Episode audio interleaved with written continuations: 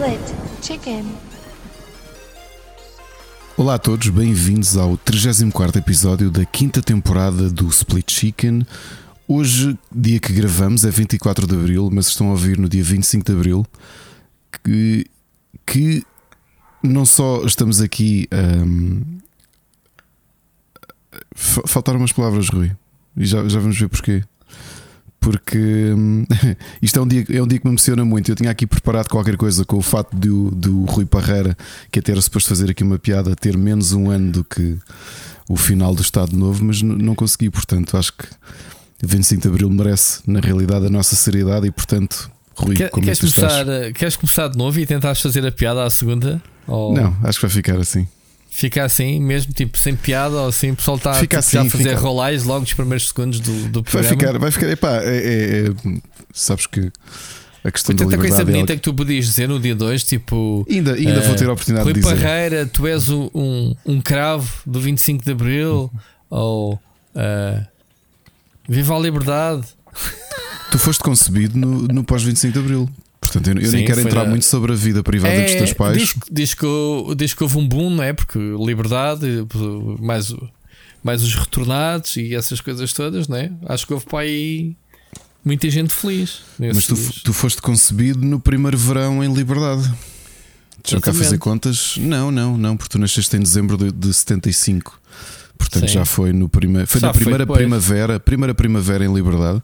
Exatamente. É, os teus pais sentiram-se inspirados pelo fim do regime. Com certeza que sim. Isto é estranho estar a falar de como é que. Porque eu, isto agora é desvio habitual das nossas conversas. Eu sei como é que. Eu sei porque é que eu estou aqui, por acaso. Tu sabes porque uh, o teu pai enganou-se. não. Em vez de ir para a casa de banho. Não, não. não a, história, a, história, é menos, é menos hilarante do que essa. Como sabes, os meus pais eh, eram adolescentes quando eu nasci. Eram? Que idade é que tinham? Tinham 15. 15 anos. Sim. Ainda digo que os meus irmãos, que o meu irmão é, é neto, jovem. E, hum, é neto jovem. Ai que estupidez. É, é avô jovem. É avô jovem. E, e, no teu caso, estamos aqui a brincar que foi a liberdade que inspirou os teus pais e bem. No meu caso, foi só porque foi a primeira vez que o meu pai ficou, hum, ficou em casa sozinho enquanto o meu avô foi de férias. Tipo, e deixou, como ele já era crescido, deixou ficar isso, sozinho em casa e queria isso, que ele se portasse bem. E entretanto, olha, estou aqui. Isso, isso, isso é que foi faturar, meu. Logo, primeira vez. Não sei. Mas, isso, mas quem é que se portou mal? Foi o teu pai ou foi a tua mãe? Acho dois, que foram ambos. Os dois, né? Foram ambos. Mas eram que vizinhos, namorados? Ou... Eram namorados, eram namorados, já namoravam há um tempo. Então, quem, quem é que manda deixar os miúdos de 15 anos em casa sozinhos? Pá, em, naquela tempos, altura. Sem internet, sem informação, Exato. sem nada, não é? Isto naquela Muito altura, bem, pá, era Se o que calhar havia, até tens a agradecer ao teu avô, não? Já, já lhe disseste, já lhe agradeceste. Já conversámos sobre isso, os dois, bastante, né? foi já. o avô que me criou, já falámos sobre isso. E ele, e ele até porque foi na casa eu cresci que, que, que, a coisa, que coisa aconteceu. Sim, mas, mas se calhar custou-lhe na altura, né? Ter o filho tão jovem a ser pai, mas se calhar depois uh, compensou né? com, com a aproximação que tu tens do teu avô, né? É, já, já falámos muito sobre isso. Este, pá, como é, isto realmente o split chicken é muito estranho, não é? É, não, e, já, eu... já falaste com os teus filhos sobre isso, do género, pá, vocês não eram para estar aqui, meu. Yeah. Não, mas temos a resposta. Não, mas a, a pergunta que tu já nos faz porque é que os nossos filhos são de maio. Uh, também a explicação não é difícil, mas pronto, é só fazer contas. Mas, Foi uh, noites de verão, ou não? Vai. Nós, nós já brincámos com eles, só o mais velho é que sabe, porque os levámos a vagos, porque vagos é no início de agosto. Ah, foi, foi em vagos? Com caraças. Isso, eu, eu joguei com o pessoal ia para vagos para fazer headbang, mas. Há tempo para tudo, meu, meu caro. Há tempo para não, tudo. mas de, depende do, do head bang. oh, oh, oh, oh, touché. Nem percebeste à primeira, pronto. Não, não, foi, uma, não foi uma boa é, piada. Isto é mesmo um podcast. Eu acho que isto é muito mau ou muito bom. Eu acho que mais provável é ser muito mau. Repara que eu tropeço por completo numa entrada que até queria que fosse um bocado mais emocional sobre um dia que, que é importante. E de repente estamos a falar sobre Conceição. Mas, mas ao meu caro, tu só consegues falar assim hoje, eu e tu, por causa desse dia. É verdade. Portanto, É verdade. uh, tem tudo a ver. Portanto, temos esta liberdade, esta forma de estarmos. Um, é a palavra certa, liberdade de, de- de- liberdade de expressão. Podemos brincar com coisas uh, mais sérias ou não, dentro, obviamente, do respeito. Uh, neste caso, mútuo que eu tenho contigo. E que, obviamente, que os nossos ouvintes também já nos conhecem um bocadinho. e A gente brinca, seja com o que for, sem, sem malícia, sem, com alguma malícia, mas sem prejudicar ninguém, como se Claro. dizer, não é? E então, Ricardo, a semana, como é que foi para ti? Já Olha, agora, foi já tivemos, tu tirámos, vieste- umas, tirámos umas mini férias, fomos até Évora. Tivemos aí uns almoços, aproveitámos para ver parte da família da Ana e ver. eh, Ana tinha marcado assim um encontro com ex-colegas de, de, de infantil ainda, de, de, de creche. É sério, É sério. tem contacto com eles? Assim como eles tiveram, no caso deles, como tiveram no colégio a vida toda, é fácil, porque mantiveram contacto. Foram alguns que foram colegas. Duas das amigas da Ana que estiveram cá há uma semana em casa foram colegas ou conhecem-se desde os primeiros. Aliás, foram colegas dos primeiros meses de idade, até, até saírem do colégio, até o décimo segundo. Tá giro. Portanto, a malta, a malta acaba por criar alguma. Alguma, alguma proximidade. E sim, então foi, foi, foi giro. Até estavam a ter que comentar com o meu filho mais velho. Daqui a umas décadas há de se, se- acontecer, há de ser ele também a, a encontrar-se assim com os, com os ex-colegas, todos eles com filhos, ah, também, que foi um bocado o que aconteceu aqui. Mas foi giro. Aproveitámos, fomos à Capela dos Ossos, já não íamos lá há uns anos. No caso dos Capela miúdos foi a primeira Ossos? vez. Capela, a Capela dos Ossos na Igreja de São Francisco em Évora. E. e tu já lá foste uma vez? Pá, eu acho Capela dos Ossos, né? Disseste Sim. bem? Sim. Que é feita eh, com muitos ossos, não é? Eu já Sim, e crânios e tudo. E tem lá duas, dessas. tem lá Ou- duas foi em figuras Paris- Em mumificadas. Paris também há alguma coisa dessas? Hum? Não, Acho que sim, em Paris também sim, também tens uma capela similar. Pá, eu já fui a qualquer coisa, mas eu não me recordo onde, sinceramente. Mas sim, Olha, mas valeu a pena, portanto. valeu a pena. Pá, o Alentejo é que tem esta coisa. Eu sei que isto pode-se dizer em todos, praticamente todas as zonas do país. Come-se muito bem no país todo, mas é epá, come-se tão bem no Alentejo e bebe-se tão bem, Yeah. não é? Come-se, senhora, come-se e bebe-se muito bem e as pessoas são muito simpáticas eh, e acolhedoras. É uma giro. maravilha, pá. Fomos. Fomos comer. eh, Fomos a um. a- a- fomos a um restaurante típico ali em Évora. Pá, come-se tão bem, a sério. É mesmo impressionante. A nossa, o nosso país, em termos gastronómicos, é uma maravilha. E o farto de me dizer a amigos estrangeiros que é muito difícil ser magrinho. Eu, eu pelo menos queixo-me disso. É muito difícil ser magrinho em Portugal. Ah, mas há Digo pessoas eu. com metabolismo porreiro, eh, comem, comem, comem e não se nota nada, não é? É pá, pois. Mas, era que eu gostava de ter um, um upgrade desses. Fogo. Eu só de pensar nessa maravilhosa viagem que fiz a, aos Açores, 17 dias, e vindo lá com mais eh, 9 ou 10 quilos. Perfeito. Isso foi quase uma média de um quilo e meio por dia, quase. Foi que eu, que eu comi. Oh, Eu Deus. provavelmente, se calhar, se, se, eu, se, eu, se eu viesse do estrangeiro e tivesse que parar na alfândega, se calhar até achavam que eu estava a contrabandear eh, uma vaca ou qualquer coisa. Mas quando cheguei ao aeroporto, a minha família pensava que eu estava com uma reação alérgica a alguma coisa. Estavas inchado. Estava. Tava, era do foi do ar. Foi.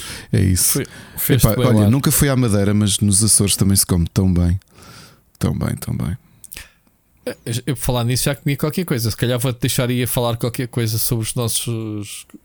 A nossa network e vou ali fazer uma boda e já venho. Olha, mas podemos falar da nossa semana, Rui, porque temos aí uma semana. Quero deixar já um aviso. O Carlos Duarte pediu-me para, para vos avisar. Infelizmente, esta semana não vai haver as crónicas do nada. Ok. Ok, portanto, eh, lamentamos e obviamente gostamos sempre de ouvir o, o Carlos. Ele, ele agora tem um formato tão giro nos últimos episódios. uh, não sei se tens ouvido. Tem, Uh, tem, tem. Ele ele está a fazer coisas bem giras, por acaso gosto, gosto muito. Faz sempre, este rapaz é um criativo. Sim, sim. Coitado, eu, eu, tive- eu consegui à última entregar-lhe um olá para ele pôr no programa Da semana passada, da semana passada, sim. É bem parecia que o Olá era teu, Era, mas era depois eu, era. não, vi, não te ouvia mais. Foi só isso. Ele disse: pá, grava-me um olá, mas depois tive uns dias tramados e acabei de jantar, envio-lhe o olá. Ele disse: tiveste mesmo, a- tive mesmo a tempo que eu estava acabado de ia exportar agora o episódio. Eu, olha, fiz.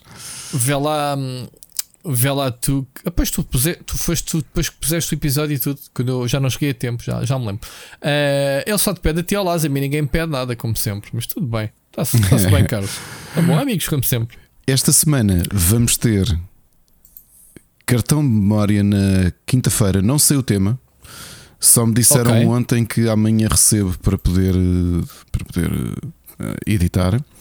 Uhum. Sexta-feira para cá do Abismo. E sábado okay. temos o segundo episódio do Dice Chat. Já? Então já passou já? um mês? Não, é quinzenal.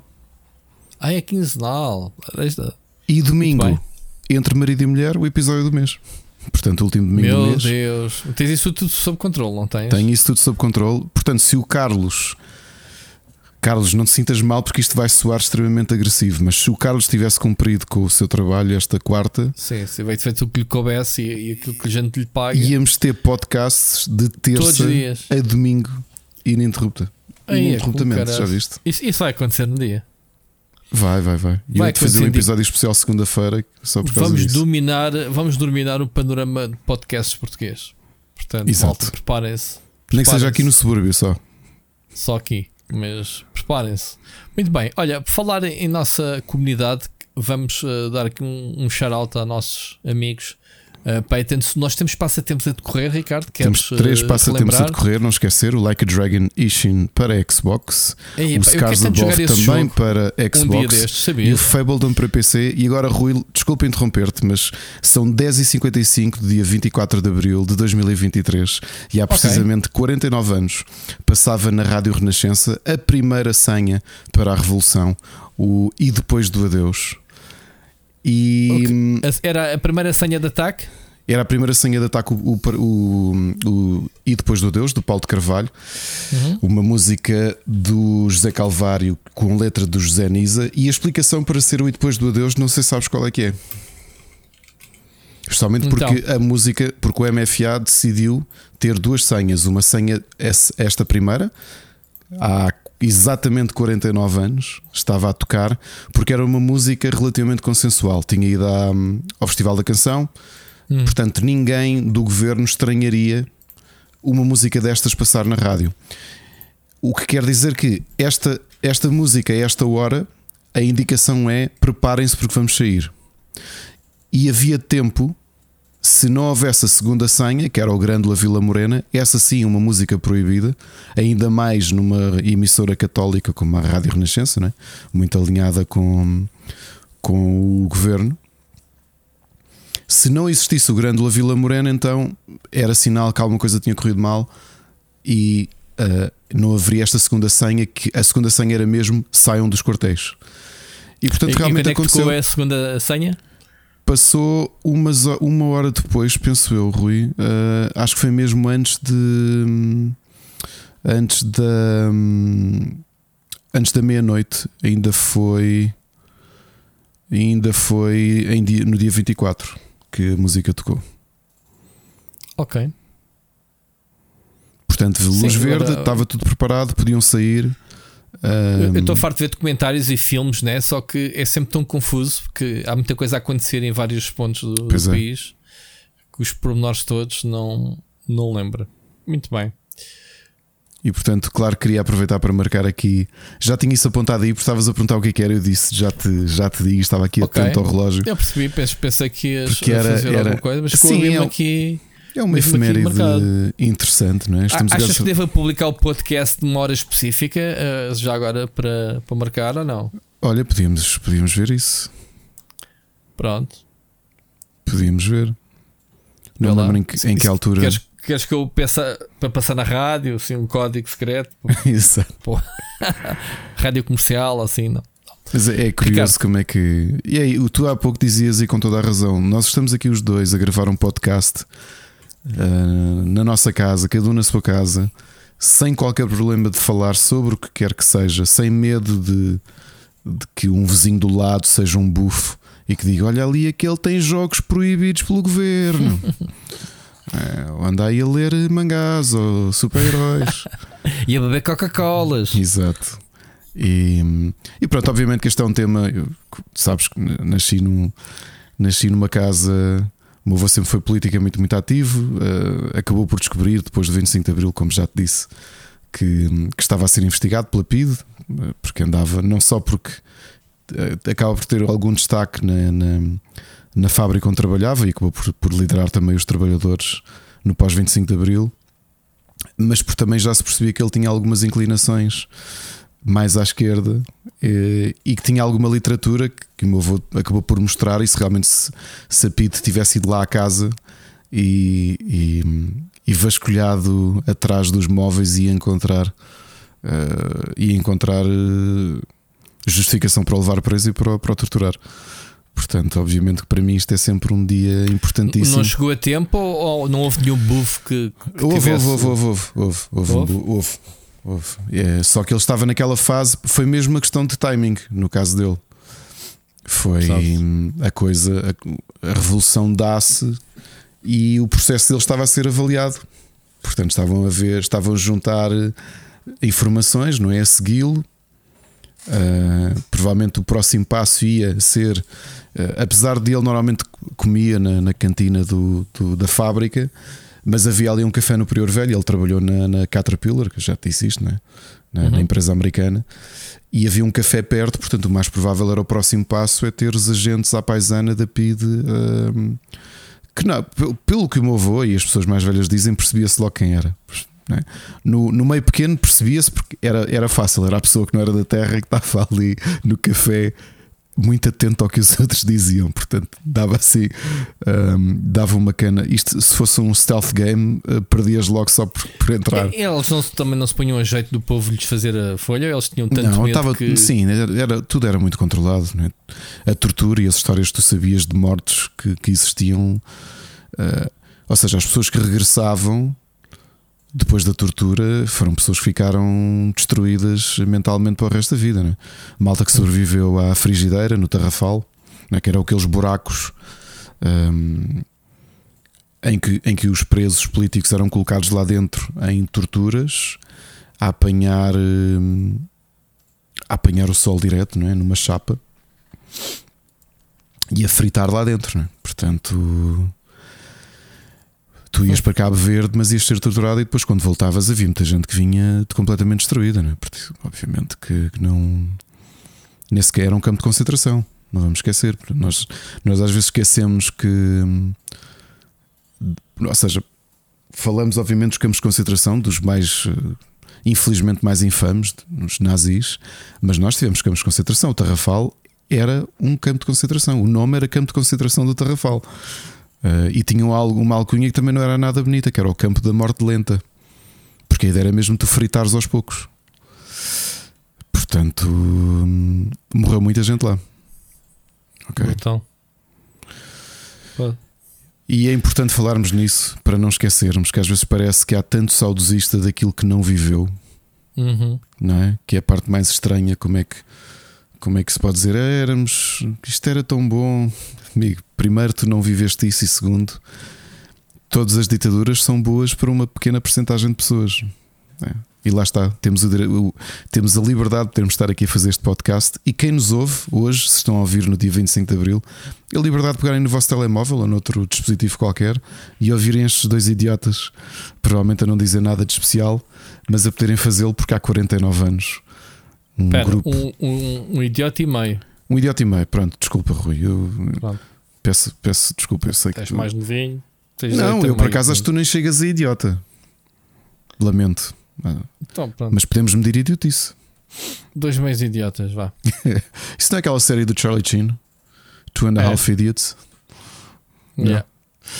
E pronto, agora mais a sério, uh, viva a liberdade, ainda bem que aqui estamos e que, e que lutemos todos nós para que, para, para que ela não se perca, porque a questão da liberdade é que nós conseguimos olhar para trás é que é muito difícil de conquistar, mas muito fácil de perder. Verdade. Pensam isso. E agora Próxima sim? vez que votarem, né?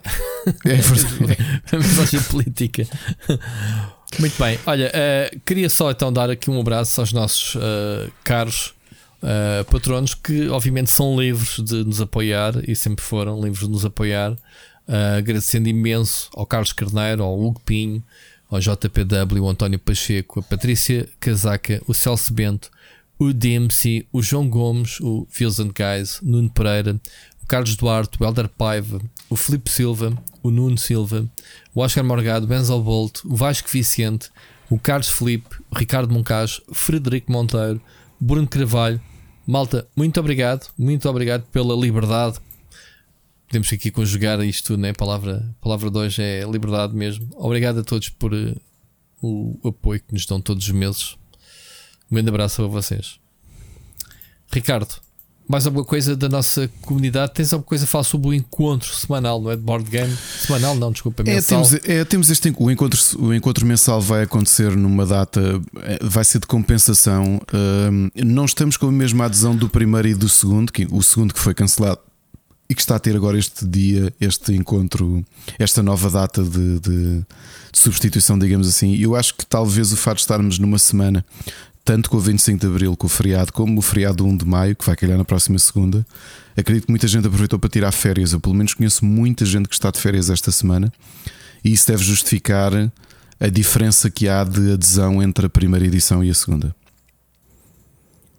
Ok? Muito bem. Muito bem, quer dizer que o pessoal que estiver interessado em ir ainda pode uh, se inscrever cá. sim, há sim, bilhetes. temos, temos, eh, temos 12 vagas, o que até é um número assim elevado para aquilo que, que costumamos ter.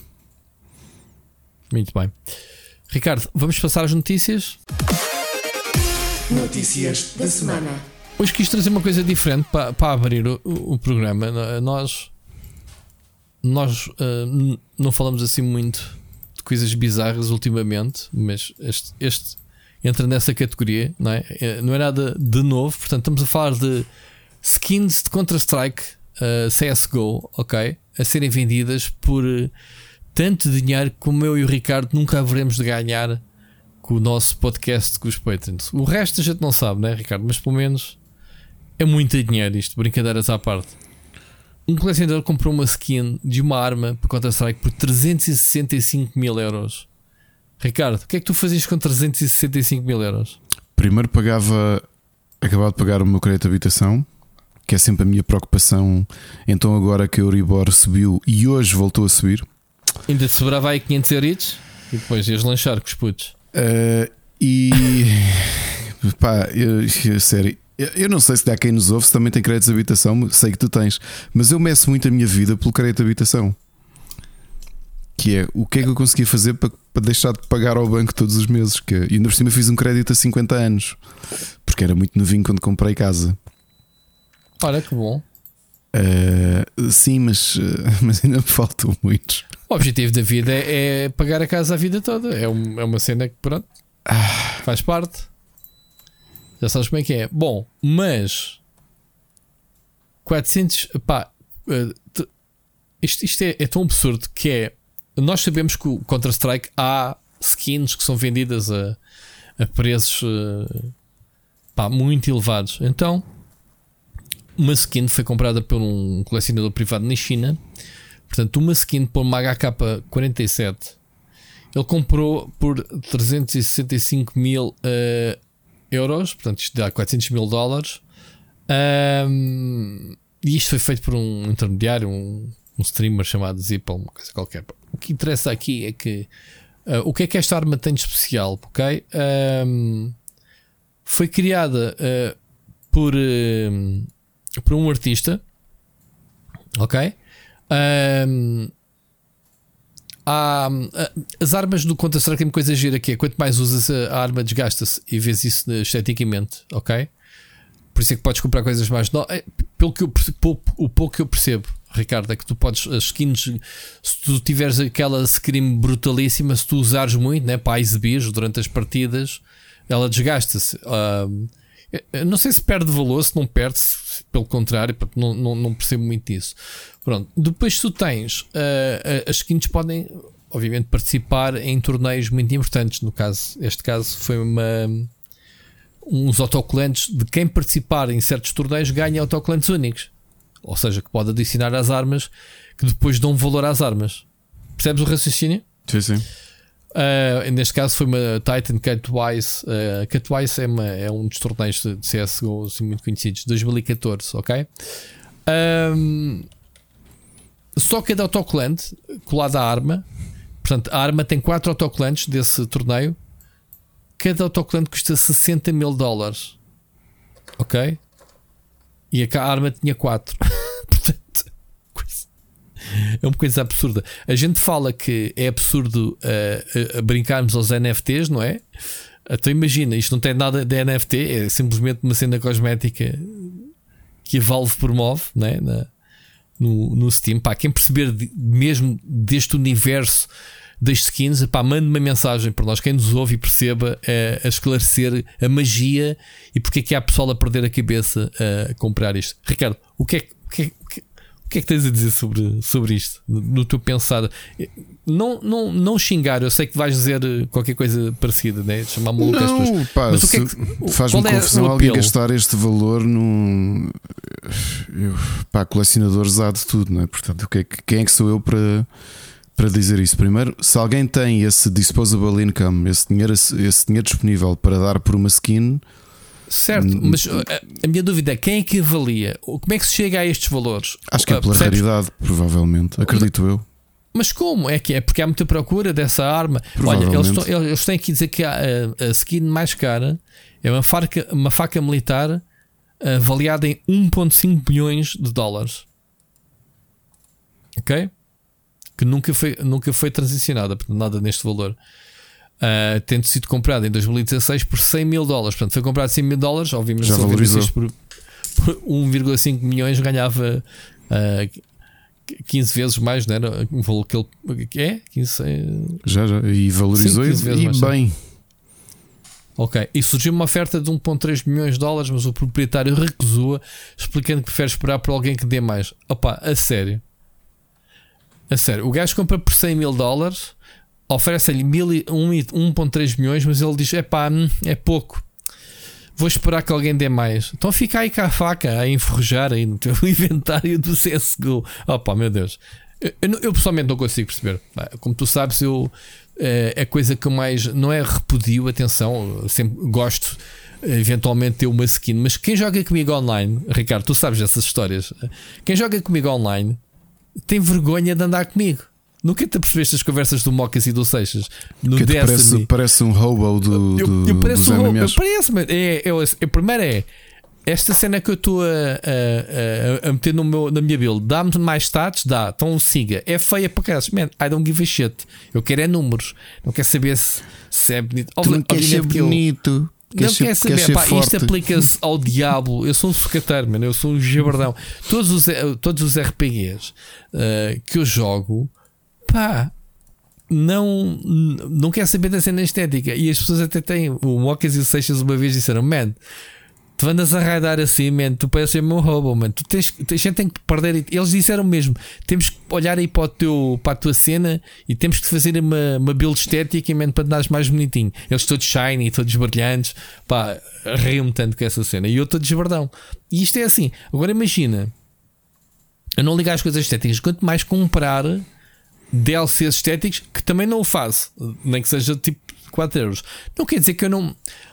Coisas que me chamem a atenção, que eu não equipe, pá, gosto de ver. Agora, estar-me a chatear a ver se, se o chapéu bate certo com as botas e as calças e as cenas de conjugam caraças, meu. Ah, pá, não, não, não, não, não.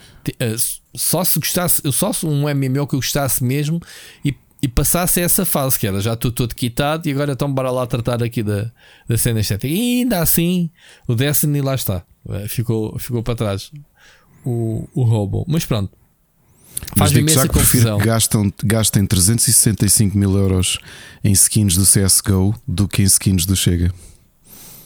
Badunce da noite.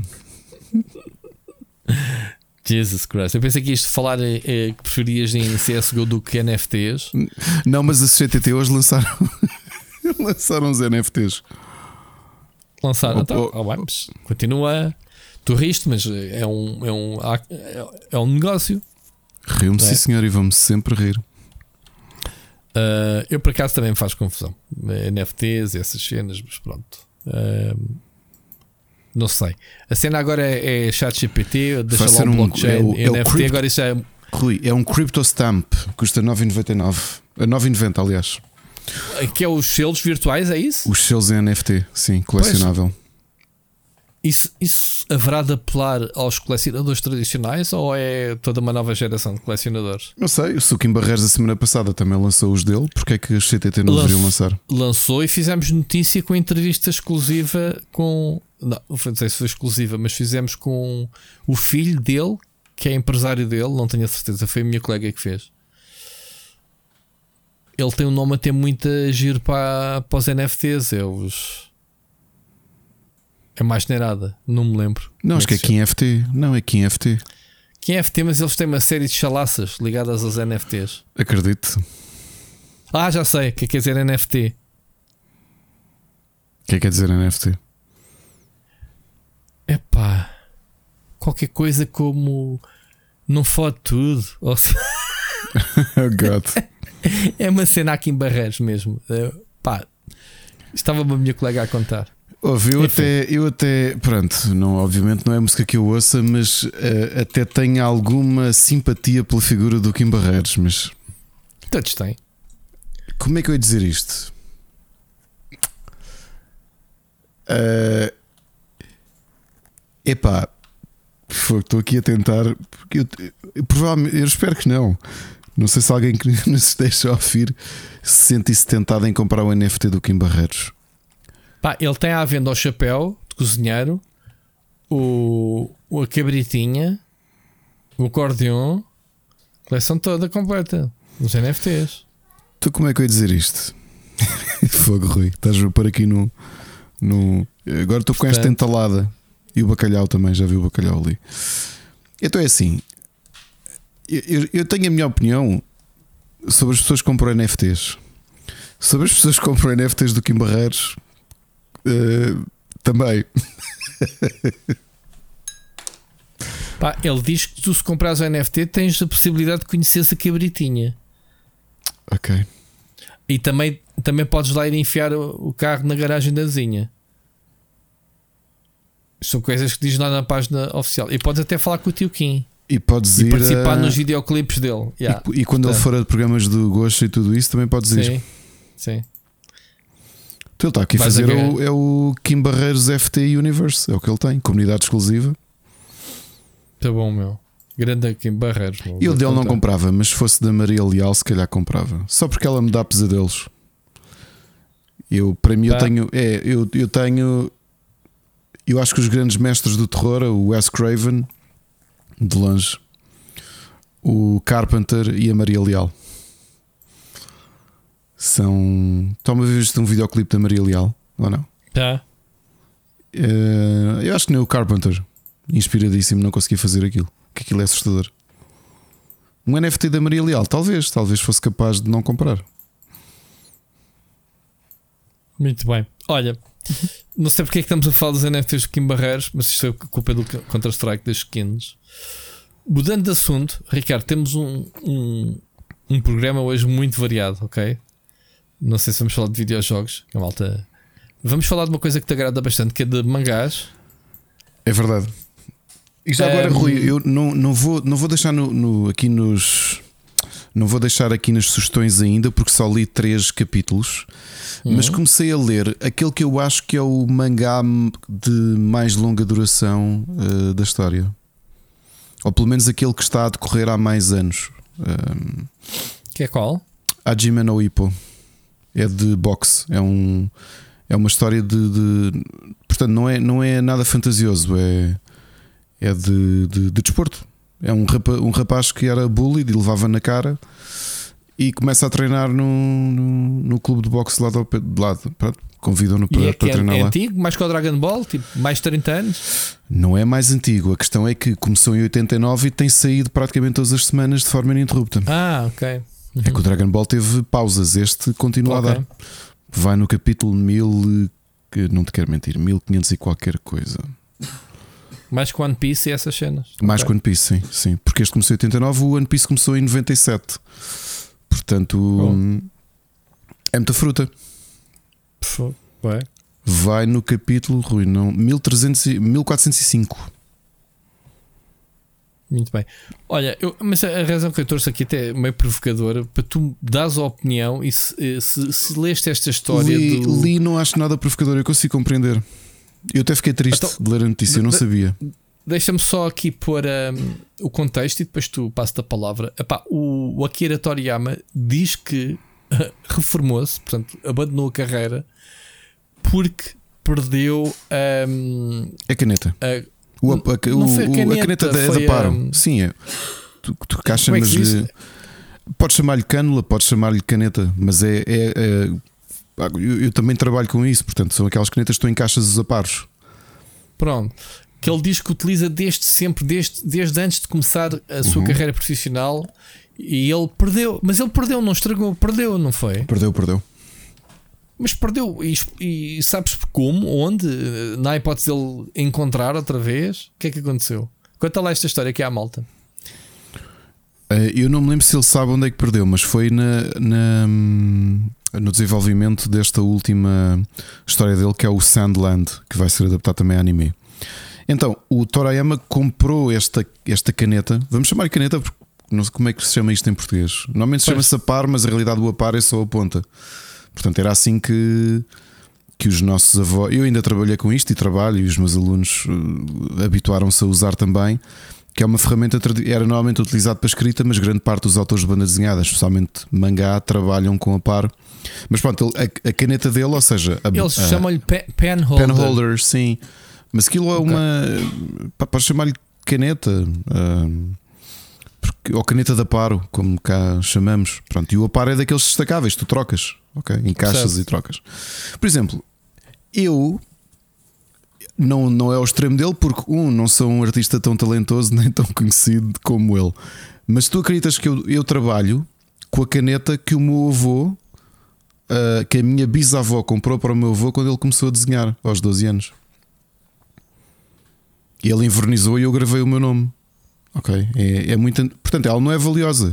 Simplesmente é a caneta não, ele, ele que... diz que a comprou tinha 14 anos. Ele tinha 14 anos, estava a estudar ainda, ok? E uhum. tudo aquilo que ele alguma vez fez foi com aquela caneta.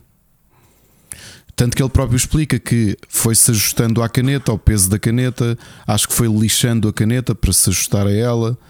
Sim, um... ele diz que nenhuma das que já experimentou, entretanto, um, funcionam com ele. É normal, ele habitua-se porque é, é, trabalhou mesmo a vida toda, portanto, ele deve ter milhares de quilómetros de tinta com, desenhado com aquela, com aquela caneta. Portanto, é uma vida inteira a trabalhar. É o peso, é o gesto, é, é tudo. E acredito que seja muito difícil, porque ele próprio diz que essa caneta tens duas coisas. Uma é uma questão técnica, porque ele ao longo dos anos foi, foi tipo.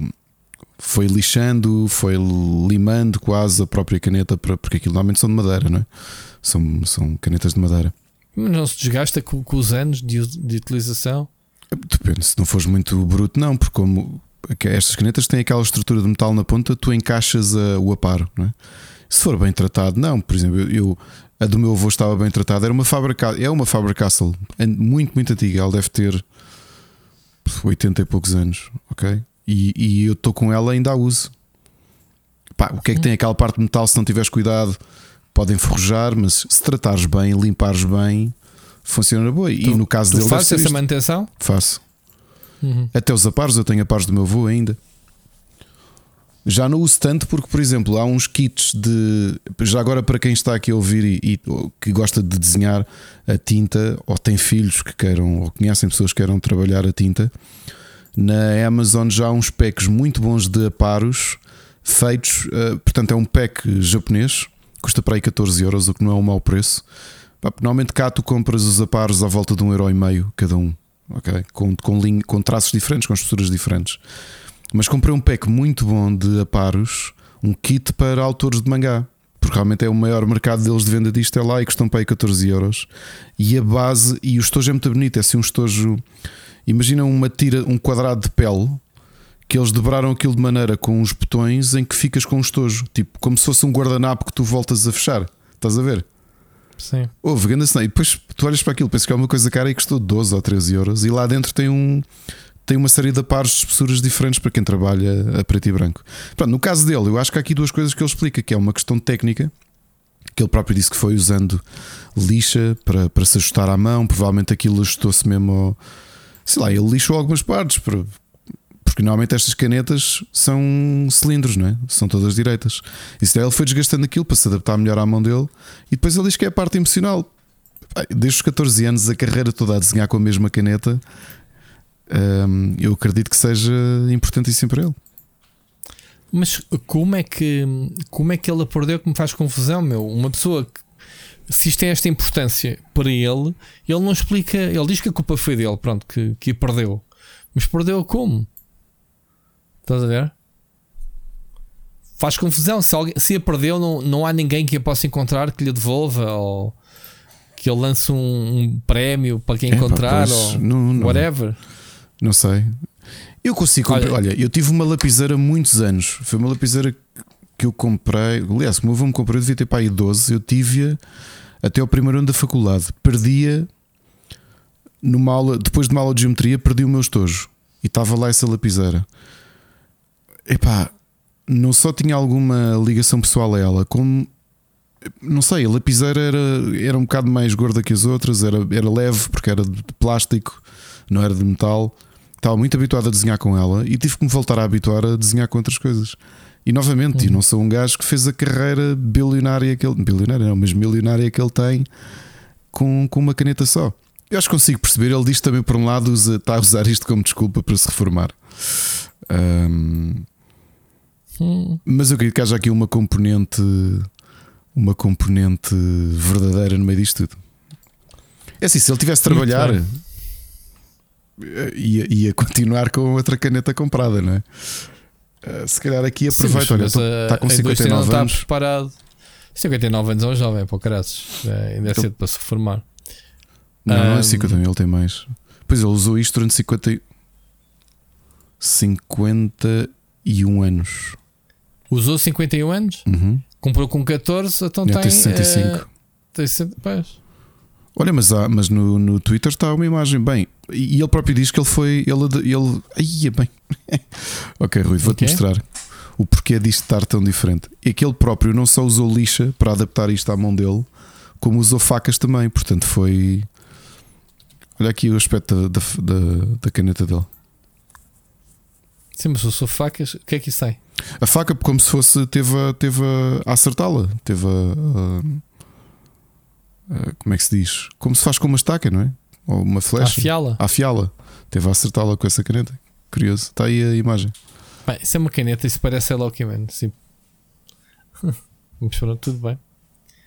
Há que respeitar uh, as decisões. Mas pronto, malta. Não vai haver mais Dragon Ball, pelo menos. Olha, uma explicação de técnica dele, desculpa. Uh, quando eu era criança, eu não estava interessado em desenhar mangá e, portanto, comprei isto de forma acidental. Normalmente eu corto as minhas canetas porque eu desenho pior se elas forem compridas. Pai, tu, tu, já, tu alguma vez usaste uma coisa destas? Ou já viste uma coisa destas? Sabes o que é, não, não. sabes? Nunca não. tiveste uma caneta destas antiga? Não.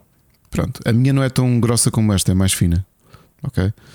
E o que ele diz, eu, eu normalmente cortava e modificavas para que o aparo fosse metido mais para dentro. Uh, desde que me tornei um ilustrador profissional, tive de comprar várias canetas, mas estava sempre a usar a mesma. Ou seja, ele comprava, mas depois percebia que a única que lhe dava jeito era mesmo aquela.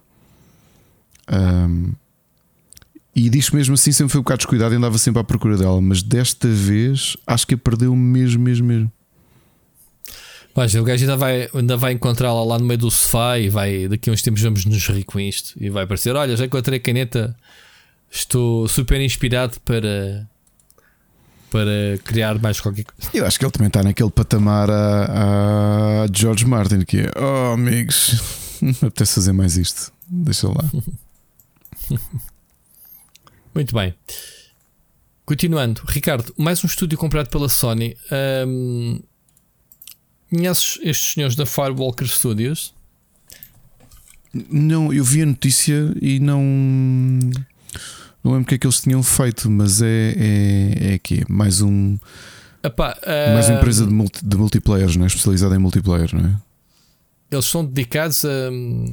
Eles, eles estão muito ligados a, a franchisings com uh, online. Eles tiveram uh, ligados ao Call of Duty, ao Destiny, Apex Legends e Halo, ok? Ou seja, uh, deve ser daqueles estúdios de apoio, percebes? Um, eles, uh, Isto deve ser mais um estúdio para acompanhar a Bungie, não é? Sim, foi criado por. Um, Estou aqui a ler, criado por vários produtores de AAA, portanto, é este o nome deles, de pessoal que esteve na, na Bungie, que esteve na, na, na Activision, teve, pá, tiveram ligados a estes jogos que, que eu disse. Eu estava a dizer uh, de background, não, eles, eles saíram dos estúdios que fizeram esses jogos, ok?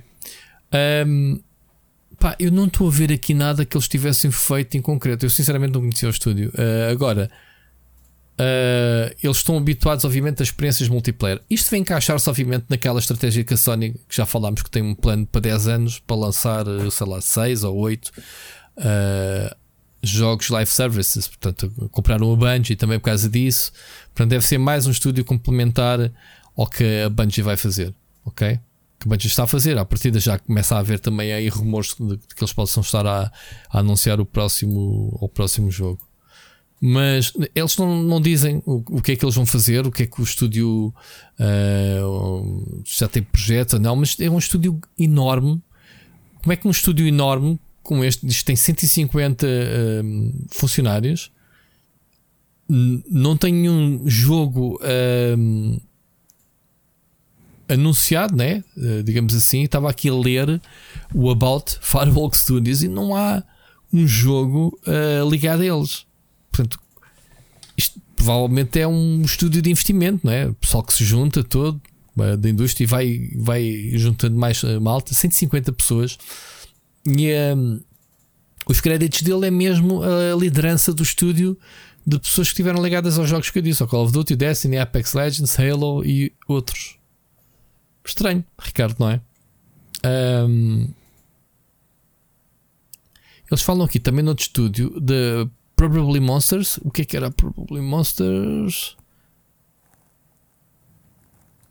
É a casa mãe da Firewalker Studios. Epá, não percebo. Não percebo muito isto. Percebeste aí? Não sei qual é que era essa, Probably Monsters. Ou seja, o, o Firewalk Studio é um, um estúdio que nasceu dentro da empresa eh, independente, né? Eh, mas uh, direcionada à criação de jogos AAA, da Probably Monsters. Mas depois não mostram aqui que jogos uh, que constroem game teams sustentáveis focados em AAAs. Ou seja, de sustentáveis não tem nada porque tem 150 pessoas. AAAs, nem vê-los. Não tem aqui nada associado a eles. Pá, posso estar muito mal informado, mas já tinha lido que ninguém sabe o que é que estes senhores fizeram ou não. Agora, podem ter um business plan que interessa à Sony, né? o que é que eles estavam a fazer ou o que é que pretendiam fazer, ou se calhar estão a fazer um AAA multiplayer que nunca foi anunciado e a Sony antecipou-se, dizer não, passem-no para cá, não sei, poderá ser isso. Uh, eu estou aqui com o preço oficial, percebes? Estou a ler mesmo. Uh, não há nada, nenhuma informação, portanto, é só elogios. World Class Team, portanto, com uma grande experiência, grande paixão em criar uh, experiências multijogadores. Mas depois esquece, não tem. Não tem. Não sei quanto é que é o valor também do negócio, também não dizem. Pá, mas 150 empregados para um estúdio que não tem projetos. São, mas é, é, é, mesmo estúdio de apoio, não é estúdio para estar a lançar títulos por si só. Provavelmente é uma experiência Pronto. muito grande, como há muitos, Rui, há muitos estúdios assim. Não, eu sei. Não... Aliás, vê, vê o caso da, da, Big Moon, que até lançar o Dakar, até antes, o João, qual foi o primeiro jogo deles? que era um estúdio de apoios somente para empresas alemãs. Sim, sim, sim, que faziam portes e essas coisas, né? Portes para outras plataformas. Sim, ou malta uh, que faz ah, assets ou que ajuda no parte multiplayer, sim, servidores. Mas multiplayer. Pois, sim, sim, sim. Uh, se olhares para a Activision, num Call of Duty tem 10 estúdios agarrados e muitos deles é só para essas coisas mais eh, técnicas e invisíveis, que muitas vezes não sobressaem. Muito bem, fica aqui a nota então de mais um, um estúdio para a PlayStation. Ricardo, um, tens tu? Sim, olha, não sabem eles porque porque não conhecem a história, mas uh, hoje, dia 24 de Abril, foi anunciado pelos funcionários e trabalhadores, aliás, trabalhadores da SEGA dos Estados Unidos da América, a criação do seu sindicato uh, com o nome Allied Employees Guild Improvising SEGA, portanto, AGES do Sindicato Communications Workers of America. E, e porquê é que eles o fizeram? Porque, uh, obviamente, nós sabemos que as leis laborais na América são, uh, em comparação com as nossas, muito criativas. E a realidade é que, que pelo que uh, o sindicato recém-criado demonstra na sua, na sua missiva de informação a toda a gente da criação deste, deste sindicato é que há uma série de, de, de questões que não estão eh, que não estão resolvidas. Por exemplo, um terço dos trabalhadores de longa data da SEGA ainda não estão efetivos, não têm férias pagas. Uh, e que não têm uh, pagamento de baixas, por exemplo. Novamente, isto não é obrigatório na América. Não é? Pois não. Na América é tão mal, mano, os contratos uh, de trabalho. Os, sim, portanto, como é que tens aqui, como é que podes ter trabalhador para nós, não é? Que, que sabemos como é que funciona legalmente as leis laborais para ficares efetivo, e aqui aparentemente tens um terço dos funcionários todos da SEGA que não têm na América. Ou seja, podes trabalhar uma vida toda para uma empresa sem ter sem qualquer seres, ligação é, ou seja, uh, que é privilegiada com ela. Por isso é que é a velha história da caixa de papelão, não é? Pois. E repara que eles estão aqui a criar o sindicato para poderem ter férias pagas. Ou a possibilidade de receberem alguma compensação caso haja despedimento. E pá, eu, eu acho tão estranho como é que para tanta gente a América é um exemplo. É porque em tanta coisa comporta-se. Ah, isto, o plano de saúde, a gente já visto. Nós, tu vais ao hospital ou ao médico e não pagas nada, né? Se fores pelo Estado. Claro. E tu lá, se não tiveres dinheiro para pagar, morres. E eu acho que isto foi a altura Percebes? certa. E, e, e, acho que o sindicato neste momento estará ainda mais forte quando quando anuncias isto uma semana depois da SEGA da compra. Com, Sega comprar, comprar, por 770 milhões a Róvio, não é? Sim, Portanto, a margem negocial provavelmente dizerem ah, isto não tem que dizer, já não temos consola, já não temos dinheiro. Oh, isto não, não, não cola. Não. Muito bem. Isto é bem da história ainda direitos que a gente dá como adquiridos uh, no nosso país. Uh, ver que os americanos continuam a lutar e depois diz assim: Ah, mas pronto, eles ganham tipo 5 mil dólares por semana. Pronto, mas se lhes acontece alguma coisa, né, uh, não leva nada. Não, não, é, velha, é, a, é a velha imagem da caixa de, de, de cartão, não é? Que, que, que infelizmente é uma realidade. É o que tu levas. Yeah. Uh, e eles aqui estavam a pedir, estavam a tentar negociar também um, um que eles chamam o um, bereavement. Um, como é que é? Bereavement pay, portanto, o bereavement leave, ou seja, poderem, eh, repara, não é pago, é teres o direito de poderes ficar em casa uns dias em. Oh, Rui, ajuda-me. Quando alguém próximo de ti morre. Ah, sim, sim, sim, sim. Como é que se diz? Tem o nome, agora estamos a esquecer o. Estamos esquecido do, do é, termo. Sim, sim, sim. É o. Diza? Sim, o período. Sim, uh, mas tem um nome legal. Sim, pois tem. É o é apoiar a família. É apoiar a família que se diz. É... Não, é. Um... Pronto, é isso. Mas, ah, ou seja, há muitas coisas que para nós são dados adquiridos e que eles uh, tiveram que criar um sindicato para fazer. Agora imagina empresas como a Amazon que têm feito grandes esforços para impedir que seja criado, sejam criados sindicatos. Não é? Porque pois, então lá é. que, as, que as condições. Sim, sim. sim a, a Activision andou a sabotar a criação de, dos sindicatos durante muito tempo, não é? Isto para se conseguir criar é complicado, não é? Um sindicato. Não sei como é que é. Ou o que é que podem as empresas impedir, né? Ameaças, né? Aos empregados se, que os mandam embora se. Sim, há muita forma de o fazer. Há muita? É? forma de o fazer. Infelizmente. Pois. Lá tem muita forma de o fazer, não é? Pois. Muito bem. Avançando, Ricardo. Um, estava há bocado a ler, mas, mas a gente já vai falar um bocadinho mais do Horizon, mas estávamos aqui a falar de uma houve mais boas mudanças na, na guerrilha, portanto, houve aqui uma promoção qualquer do Studio Head, se não me engano. Uh, exato, uh, portanto, o, o, o, estúdio, o diretor do estúdio uh, e produtor executivo Angie Smets vai agora migrou para o PlayStation Studios, portanto, o Head of Development Strategy.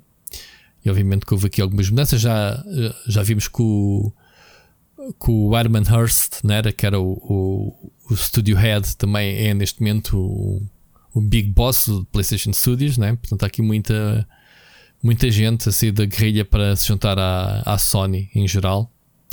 Uh, pronto, a notícia era centrada então nestas mudanças de, de, de, direção, mas na carta apresentada é interessante que eles voltam, eles reforçam uh, que a equipa né, está, está forte, né, sob agora a nova, sob a nova direção, expandirem o mundo de Horizon com para a próxima aventura de Aloy. Portanto, isto basicamente estou a anunciar uh, mais o projeto online, né, que já se vinha a falar há um tempo.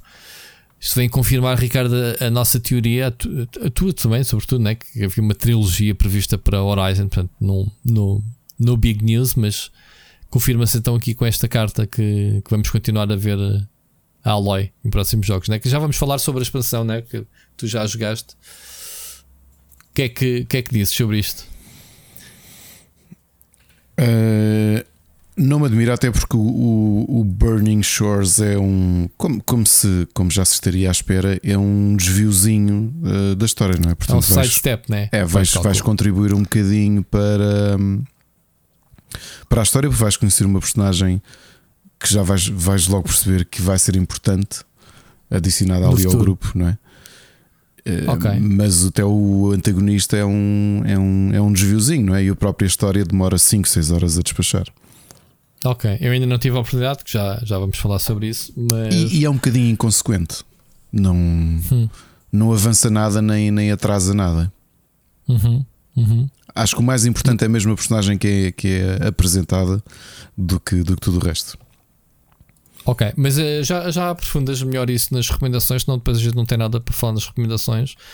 Mas era só mesmo para. Hum, nós sempre falámos, né, quando, quando acabámos o Horizon 2, que uh, especulámos e onde é que vai ser, não é? E o que é que vai acontecer, porque. Hum, não querendo dar spoilers, porque é um jogo ainda muito recente, pá, a volta que o Horizon 2 dá em relação ao primeiro é brutal. Portanto, uhum. coisas inesperadas que acontecem, não é?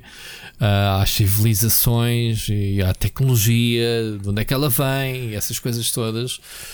Um, mas aquilo, que é muito interessante. É, mas aquilo que tenho que dizer e concordar contigo, Rui, é que há 10 anos te dissessem que o estúdio do Killzone ia ser a grande rampa de lançamento interno para pessoas ascenderem na hierarquia da PlayStation, eu não iria acreditar. não é? Por causa do Killzone. Mas eles sempre tiveram.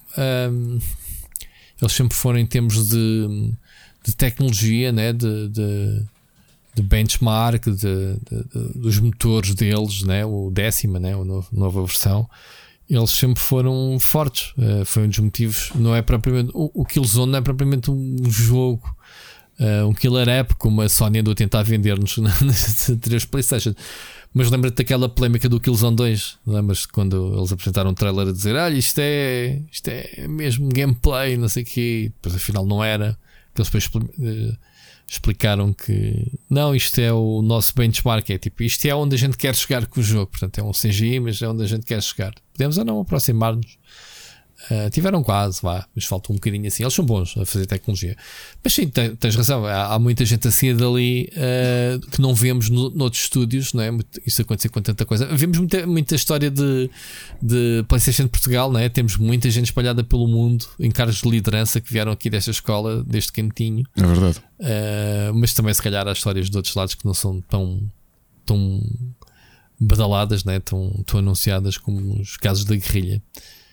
Mas pronto, fica então confirmado o Horizon 3 ou o que, o que é que quer que seja as aventuras próximas de Aloy, mas sim, faz todo sentido um, um pelo menos um Horizon 3 uh, eh, devido ao que aconteceu no 2. Eu estou curioso para jogar, Ricardo, a, a expansão, uh, já falamos mais sobre isso uh, mais à frente. Um, em vez de avançarmos para, para, para, a história, vou aqui fazer uma alteração. Ricardo, eu fiquei muito curioso com a história que tu trouxeste. A semana passada acho que me esqueci de dizer que tinha visto o primeiro episódio do Welcome to, to Wrexham. Tu sugeriste há 15 dias, penso eu. Sim. Eu vi logo o primeiro episódio bem interessado. Uh, e que é que eu não tive tempo para ver mais. Pá, uh, achei deliciosa a história.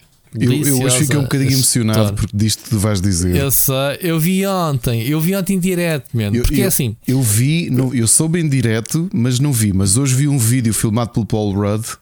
Ok. Ah, pá, muito bom. Olha, mas diz lá, é, pronto, já contando aqui. a história de início. Não, quando tu me falaste nisso, eu fiquei realmente bastante interessado. Eu, eu, não me lembro se vi no próprio dia em que gravamos o, o episódio ou se no dia seguinte vi o primeiro episódio do documentário e disse: é pá, yeah, quer ver isto com mais calma. Eu não gosto muito de andar a alternar entre coisas, queria despachar o Succession e depois então ver um bocadinho mais. Não é que aquilo seja uma série propriamente, né? Ai, o que é que vai acontecer no próximo episódio, mas é interessante de perceber. Tanto que ontem almocei com a minha família, eh, que a minha madrasta fez anos e tive com o meu irmão e falei-lhe sobre este e contei-lhe exatamente a história da forma como tu me contaste a mim e o gajo ficou todo maluco queria chegar a casa e ver também, porque é uma história não lembrar ninguém, não é? Uh, o Ryan Reynolds, mais o outro ator que agora não. Como é que se chama-se? O... o... Ai, um, tu criticar o role, não me lembro. Pronto. Compraram um clube, é um clube uh, sem galês. qualquer peso, galês, né? o Wrexham, uh, da quinta divisão.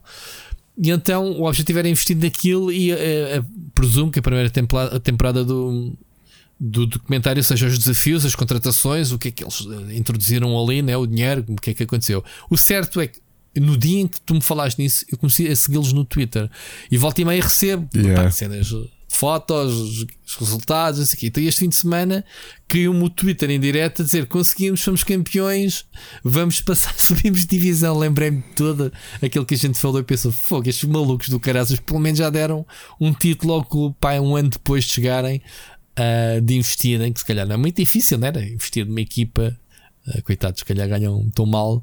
Daí é que eu não sei que estrelas. Falou-se no tipo que marcou o gol né, da, da vitória. Estava toda a gente doida no Twitter com, com essa situação. Depois vê as fotografias deles a receberem a taça, o Ryan Reynolds e, e a malta. Foi giro, foi, gostei, eh, gostei, gostei da. Giras estas histórias. Estavas a dizer que te emocionaste. É, porque o vídeo que publicaram hoje, o, o, acho que o Ryan é muito amigo do Paul Rudd e convidou okay. o Paul Rudd para ir para, para, para o camarote presidencial ver eh, o final do jogo. E então é um, é um filme, pá, como nós faríamos, não é? Que, ou seja, é um amigo a filmar outros amigos. E, e eu só okay. sei que é o Paul, o Paul Rudd porque eles disseram é que, que filmou aquilo foi, foi o Paul Rudd que filmou porque eles disseram, então era eles os dois, vês mais ou menos de costas porque ele está mais ou menos atrás deles a ver o campo. Quando acaba o jogo, aquilo é uma invasão de campo. E o Ryan Reynolds e o Rob McEnany começam a chorar abraçados. Mas tipo, abraçado, estás a perceber? E ele a filmar Sim. aquilo. Epá, e eu fiquei. Fiquei aquilo, foi um bocado contagioso, percebes? Estar a vê-los. Ah, mas atrás não viste, fez câmaras grandes, isso é só para documentário, eles são atores. Não, claro, não, não, viu, viu, porque o Paulo depois desvia e vê-se o. Vê-se o.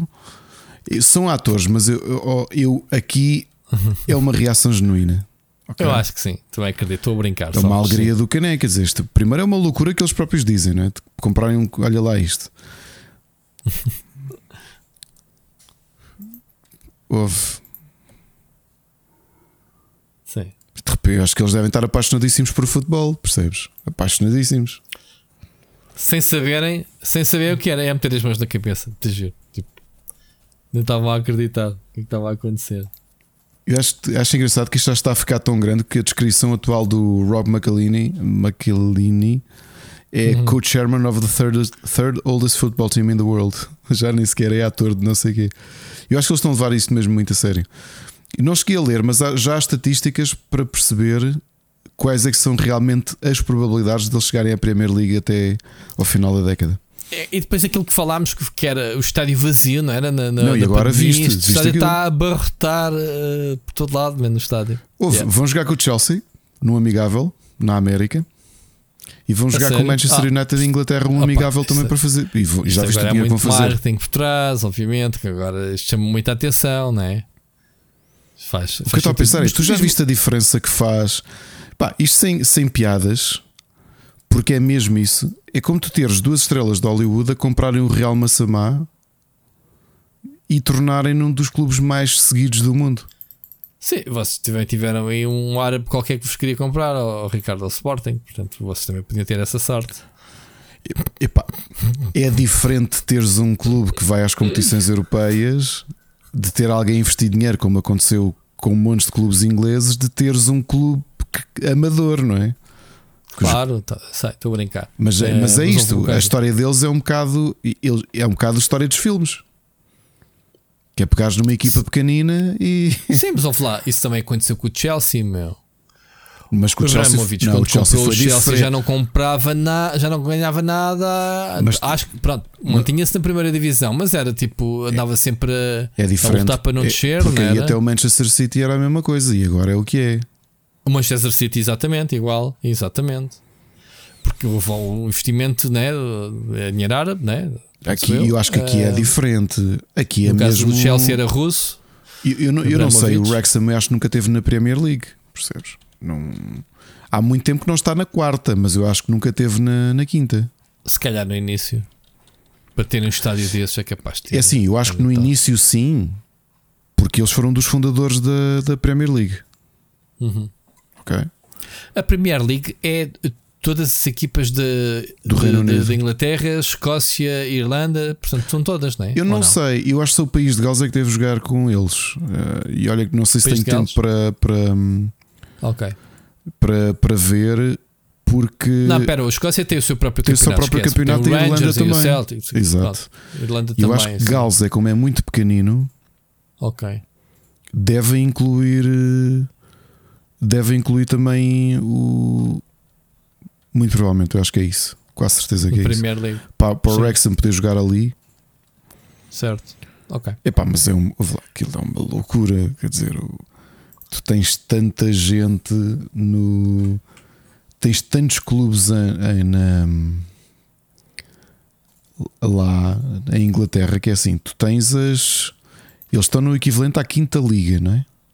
Yeah. Que é a National League. Os nomes deles também são todos what the hell que a Premier League é a primeira, a segunda é a Championship, a terceira é a League One, a quarta é a League Two, depois a National League é a quinta, depois a National League North e a National League South, que é a sexta divisão. A sétima chama-se Northern Premier League, Southern League Premier Central. Esquece. Então isto tem para aí. Eu estou a ver isto aqui sem brincadeiras. São Estou a ver na Wikipedia, são 20 divisões, são 20, 20 subdivisões. Portanto, a 11 é a última divisão, digamos assim, e depois tens ainda mais para baixo uh, quase uh, divisões de bairro. Há tanta gente a jogar a bola na Inglaterra, Inglaterra não é? Muito bom. Olha, avançando, uh, falámos aqui há uma semana, a semana passada ou há 15 dias, também não tenho certeza, que a Atari tinha adquirido o estúdio por trás de. por trás do, do remake da. remake do System Shock, ok? E então, esta semana a notícia da Atari é que adquiriram um portfólio de 100 títulos, Ricardo, clássicos uhum. de PC e consolas dos anos 80 e 90, incluindo Bubsy, Hardball, Demolition Racer, Uh, alguns até eram do catálogo deles original. Pronto. O uh, que, que é que há mais? Uh, jogos da. jogos da Infogrames, claro, né? Infogrames é, é a dona da Atari, para quem não sabe, da Microprose e da Accolade. E ainda, se não te lembras do estúdio, um, qual é que era outro estúdio? Eles ainda falaram em outro estúdio eu não estou aqui com o comunicado à frente deles, oficial. Tenho aqui um link de outra coisa qualquer. Mas pronto, outro, outro estúdio também conhecido da altura. Ou seja, Ricardo, o objetivo da Atari neste momento é não só relançar estes títulos para as plataformas atuais, algumas em forma de adaptação, outras em termos de lançamento físico ou digital dos jogos clássicos, em aquelas coletâneas que que a Atari costuma lançar, como aos tesouros e não sei o quê, de 50 anos e não sei o quê. Mas uh, chamou-me a atenção de pegar nesses IPs, ok? E fazer eh, adaptações para a atualidade de um, versões reimaginadas desses, desses jogos. que é que parece? Eu fico surpreendido é com, com essa aquisição assim em. O, obviamente, talvez o nome que salte mais à vista, não é? Há de ser o Bubsy. O Demolition Racing também. Quer dizer, o Hardball também. Mas tens aqui a, alguns lista IPs. Completa, a lista completa, agora já estou com, com, agora já estou com, com, a, com o comunicado. Uh, a lista completa não foi uh, revelada, apenas alguns, uh, por exemplo, uh, jogos de aviões, os F-14, os F-17, o, 1942 Pacific Air War. Eu lembro destes jogos vagamente que eu não era nada fã, que eram simuladores que havia no Spectrum e havia também. Daqueles que tinhas o, o cockpit, cockpit muito simples. Sim, Sim. Epá, mas uh, cenas uh, na altura, o Flight Simulator, como tu sabes, tem 40 anos. Nessa, nessa onda uh, havia muitas. Não consigo perceber um género altamente complexo a ser feito num, num Spectrum, era impressionante. E então eu lembro-me de ver as caixas originais desses jogos. Os manuais daquilo eram um absurdo, eram tipo 200, 300 páginas só com instruções e teclas e cenas. E, epá, era uma, uma cena, havia uma comunidade disto. Se não, se não te recordas, mesmo a, a Janes, que era uma, um estúdio muito conhecido por, por, por fazer fazer simuladores, ou Totally Games, lembras da Totally Games que fez muitos uh, X-Wing vezes TIE Fighter, não sei o que, uhum. Lucas Arts, e também fez também uh, jogos de simuladores de aviões. Eu, como não sendo fã, lembro-me, lá, não sei bem como lembro dos nomes dos estúdios e de alguns dos jogos, mas, mas era, foi, uma, foi uma época em que havia a pontapés destes jogos, era uma coisa impressionante. Eu, eu acho mais uh, curioso pronto. é ver aqui uma, uma marca que eu me lembro bem, a Accolade, não é? ver o logotipo uhum. nos jogos Claro, é, então, o Accolade da Test Drive, por exemplo, era mais, é, pá, mais conhecido deles. Tanta coisa que a Accolade fez e, e realmente uhum. que, que, depois daquela, depois da Infograma ter, ter comprado, que tu, uhum. tu deixaste de ter ideia, a Accolade acabou por, por morrer ali no, no, no meio, não é? E agora Sim, ver o nome a, a ressurgir é tão estranho, Rui. A série é tão estranho. Pronto, nós temos tido test drives mais recentes, acho que até está para sair um este ano ainda um novo teste já aquela versão nova, né? Muito, muito como tipo Need for Speed, mais open world. Uh, sim, é estranho ver, ver uh, para já é ver a Atari a mexer. Que, que, eu depois estive a fazer o tracking. O que é que se passa com a Atari? Portanto, a Atari neste momento é uh, uma subsidiária da Infogames. Que Infogames, como tu sabes, quando comprou a Atari já no início dos anos 2000, o objetivo deles era uh, expandir-se a nível mundial, sobretudo para os Estados Unidos, e então a Atari, como sendo uma marca na altura moribunda uh, e acessível para eles, comprou para usar uh, o brand, obviamente, muito reconhecível e, e, para se expandirem. A Infogames continua a operar com o próprio nome só em, Paris, em França. Uhum. onde eles eram muito conhecidos, obviamente. Agora, eu sei que a Atari nos últimos anos tornou-se uma empresa independente, ok? Uh, e, e, e o, o, principal negócio deles não é criarem novos jogos, mas obviamente continuar. Uh, é um negócio uh, do revivalismo, do retro gaming. Se entras na página da Atari, tu vês que eles vivem muito à conta do merchandising. E lançaram há pouco tempo, lembras-te da consola a VCS? É VCS Sim, mas sabes o que é que é estranho no meio disto tudo, Rui? É que quando, quando a Infogram, a Atari, foi à falência em 2013 venderam. Já era independente a Atari. Mas venderam a marca Accolade e todos os jogos relacionados para uma para uma empresa que era a Tomo, que depois vendeu para uma empresa de Hong Kong, uma holding. Hum. E entretanto, entretanto, eles foram lá comprar tudo outra vez. Tudo outra vez. É, isso é jogadas bastidores. Isso é jogadas de abrir, abres falência, mas para não perderes os teus assets, passas para outros, não é? Para depois continuares, porque é assim, a Atari é neste momento uma empresa hum, independente. Portanto, uh, tem sede fiscal em França, também li isso. Uh, na semana passada, quando escrevi sobre isto, a sede fiscal deles continua em França, lá está, uh, em Frankheim. A Infogrames já não existe, como disseste. Mas a questão, bem, é quando, isto foi, quando esta Billion Soft compra a Tomo o, tudo o que era relacionado com a Accolade, o acordo que fazem é com a Black Forest Games, que, como sabes, foi comprada pela THQ, entretanto, é? os autores do, os que uhum. fizeram o Destroy All Humans, o novo Destroy All Humans, uhum. e o acordo deles inicialmente era ter esta empresa a desenvolver os a desenvolver novos jogos do, do catálogo da Accolade. E pronto, aparentemente yeah. isso já foi à vida. Yeah. A, marca, a empresa que eu te queria dizer há bocado era a GTI. Lembras-te da GTI? A GTI, a GT Interactive. Era tipo. Uhum. É, a GT Interactive é, lançaram o Unreal, né? era a editora do Unreal e desses.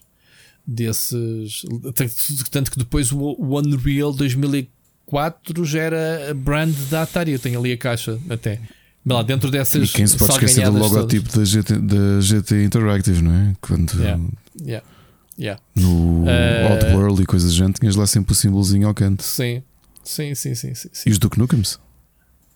Era. Pronto, e isso foi comprado pela. Vê lá, o Unreal foi parar às mãos da, da Infogrames, da Atari, se quiser chamar. Isto é dança das cadeiras, meu.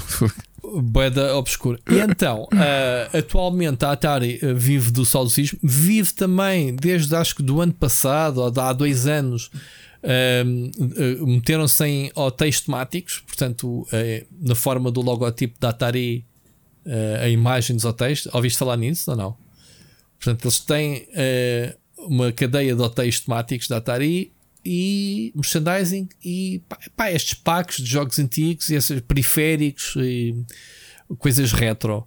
E agora lançam, compram a, as licenças de 100 jogos, 100 jogos é muita fruta, portanto, nomes muito antigos. Eu gostava de um dia, eu não, eu não, eu andei à procura porque não foi disclosed, não foi no comunicado oficial. Gostava de ver um dia qual é que era a lista completa, porque eles falam aqui de alguns jogos, mas apá, a lista completa que dá-lhes acesso a muita fruta. Portanto, os planos deles são super interessantes, que é não só relançar estes jogos, como também adaptá-los, fazer, sei lá, uh, remakes, né? como, como, como tantos têm feito atualmente, reimaginar os jogos mas depois também fazer sequelas ou, ou spin-offs uh, baseados nestes universos.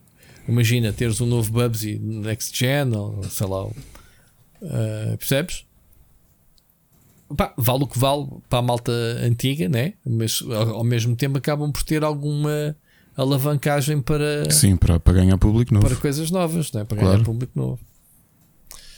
Muito interessante. Pá, e a Microprose então também tem montes. Lembra-te que a Microprose era a empresa do Sid Meier's antes de, de eles fazerem a. Um, Uh, como é que chama o estúdio atual da, do Sid Meier? O, do Civilization? Do.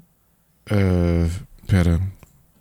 Uh, Civilization. Firaxis. A Firaxis, sim. Yeah. Uh, a Microprocessor era dele. Exato. E a Microprocessor tem um catálogo também de clássicos brutal. Eu lembro, por exemplo, de jogar Microprocessor Soccer no Commodore 64. Eles tinham também montes de simuladores.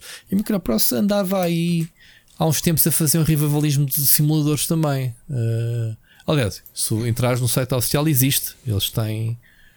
Uh, eles têm. Tem, aliás, o site deles é um jogo de tanques neste momento, não sei por que razão. Play. Uh, mas tem um catálogo gigante. Estás a ver a coleção de simuladores que eles têm? Aliás, os jogos clássicos do Sid Meier, o Colonization, o UFO, o, o Pirates, ainda era, depois o Pirates ainda era, sim, sim, sim. sim. Era, já era tudo tempo da Microprocessor do Sid Meier antes do Fireaxis.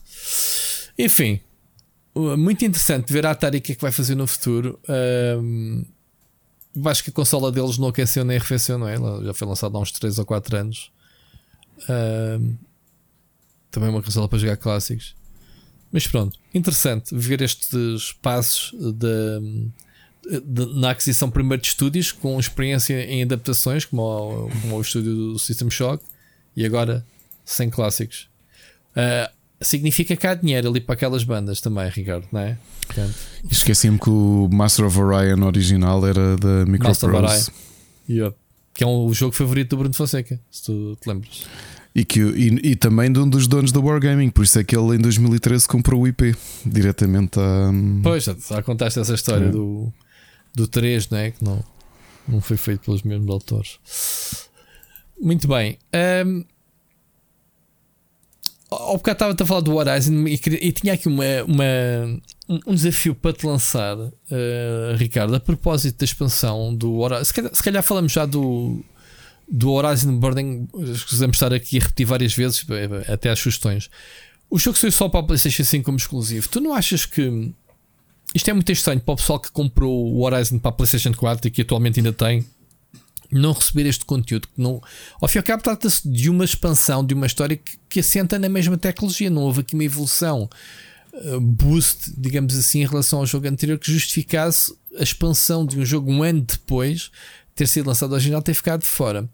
Aqui o que eu te quero perguntar, né? isso é um dado adquirido, né? não vai ser para a PlayStation 4, se não é a Sony a ser a Sony, ou seja, a Sony é a primeira sempre a abandonar o barco nas suas plataformas. Não é que um sinal de que jogos cross-platform uh, vão acabar para, para a Sony, ou seja, que este seja o Horizon, o God of War, uh, de, o Ragnarok foi a despedida, digamos assim, das produções da Sony in-house para a PlayStation 4. Mais Estou enganado ou não? Achas mais cedo ou mais é? tarde tinha de acontecer, não é? Sim, mas é, é, é estranho ser a Sony quase que a ser a primeira. Eh, estou-me a lembrar, pá, imagina, por exemplo, em termos de consolas, a, a PSP e a PSP Vita, a Sony foi a primeira a deixar de fazer jogos dos seus estúdios investindo na consola. Quando foi as televisões 3D, a mesma coisa. Lançaram a cena, lançaram coisa, depois deixaram de fazer coisas. Primeiro PlayStation VR, a mesma coisa. Foi a primeira que deixou de fazer jogos para o próprio periférico.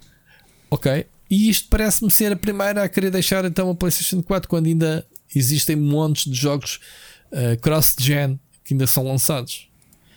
Ainda agora tiveste o Hogwarts Legacy, por exemplo. Uh, no caso do Star Wars Jedi já é next gen only, ok? Mas não, não achas que há aqui um sinal claro que a Sony vai deixar? Sim, de certeza. E se der é mais fácil preparar esse impacto com Sim. expansão. Sim, que sem, sem ser um título. Ah, achas que é para o, para o pessoal depois no próximo Sei. jogo que não for dizer, olha, já, mas já não lançámos o mas Burning Shores. Por, sim, por um lado é os problemas de, de stock já não existem. Uh, podes fazer ainda o upgrade, acho eu, gratuitamente, provavelmente. Tinhas aquele período ali de equilíbrio de alguns títulos que te permitiam fazer esse upgrade. Nunca mais ouvi falar nisso, não sei se ainda está. Também não sei, não. mas pelo menos has de ter o título e has de poder fazer um upgrade por 10 euros no máximo, não sei. Talvez seja isso.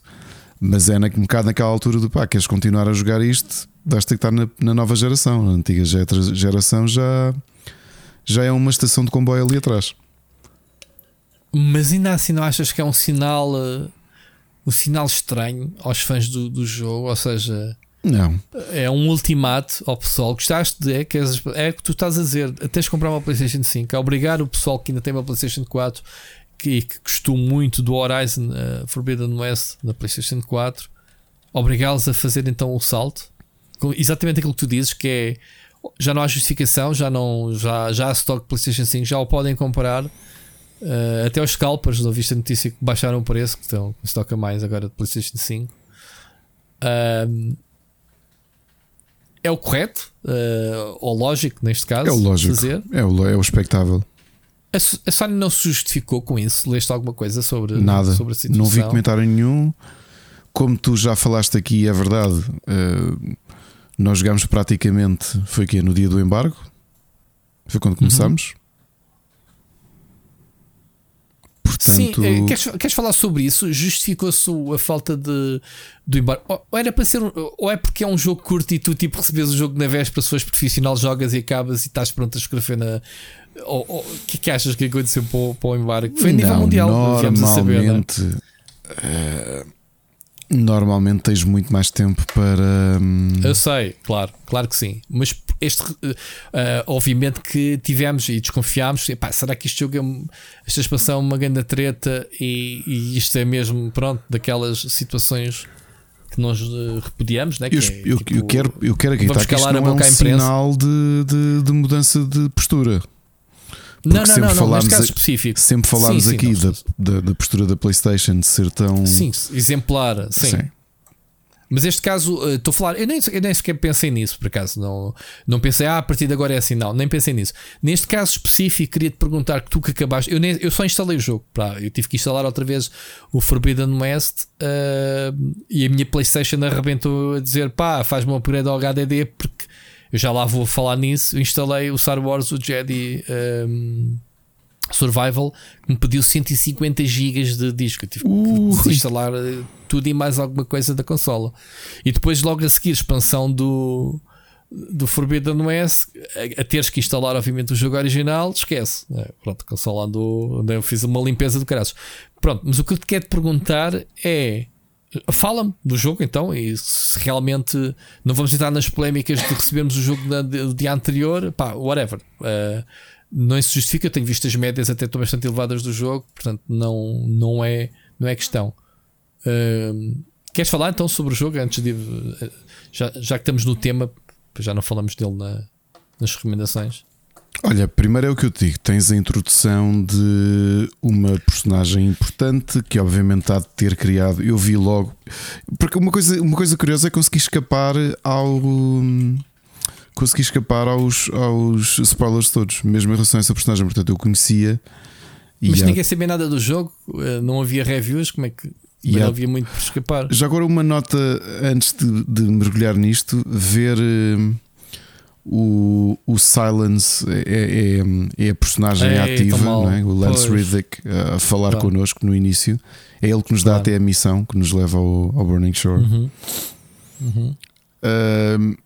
Tive alguma pena, obviamente, de, de- né, porque tive logo aquele impacto que, de, de ele ter, de ele ter morrido recentemente.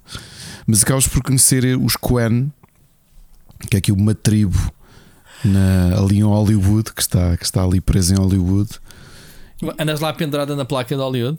Podes voar até lá, sim. Ainda existe? A placa, Tanto tempo. a placa, sim. Sim. Quer dizer, aquilo se na atualidade. Isso então é mesmo fake, man. Se na atualidade aquilo. Não tem prédios nem vento- nada, e- mas tem o símbolo Não, de Hollywood. Com o vento, aquela porcaria a, a chapa a bana toda. Sim. Quanto mais passar desse tempo todo, nem no futuro. E até porque aqui não é spoiler, mas eh, basta começares o jogo e olhares para o, para, o, para o letreiro e percebes que está ali qualquer coisa coberta de, de folhas já e musgo junto Hum. ao letreiro. Ok? Alguma coisa Até muito gigante.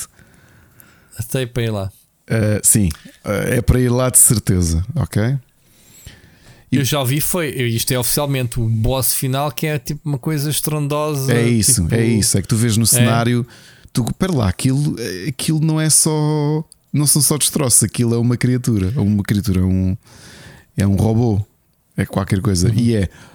A, a luta final é. Eu gostei muito. Pela escala.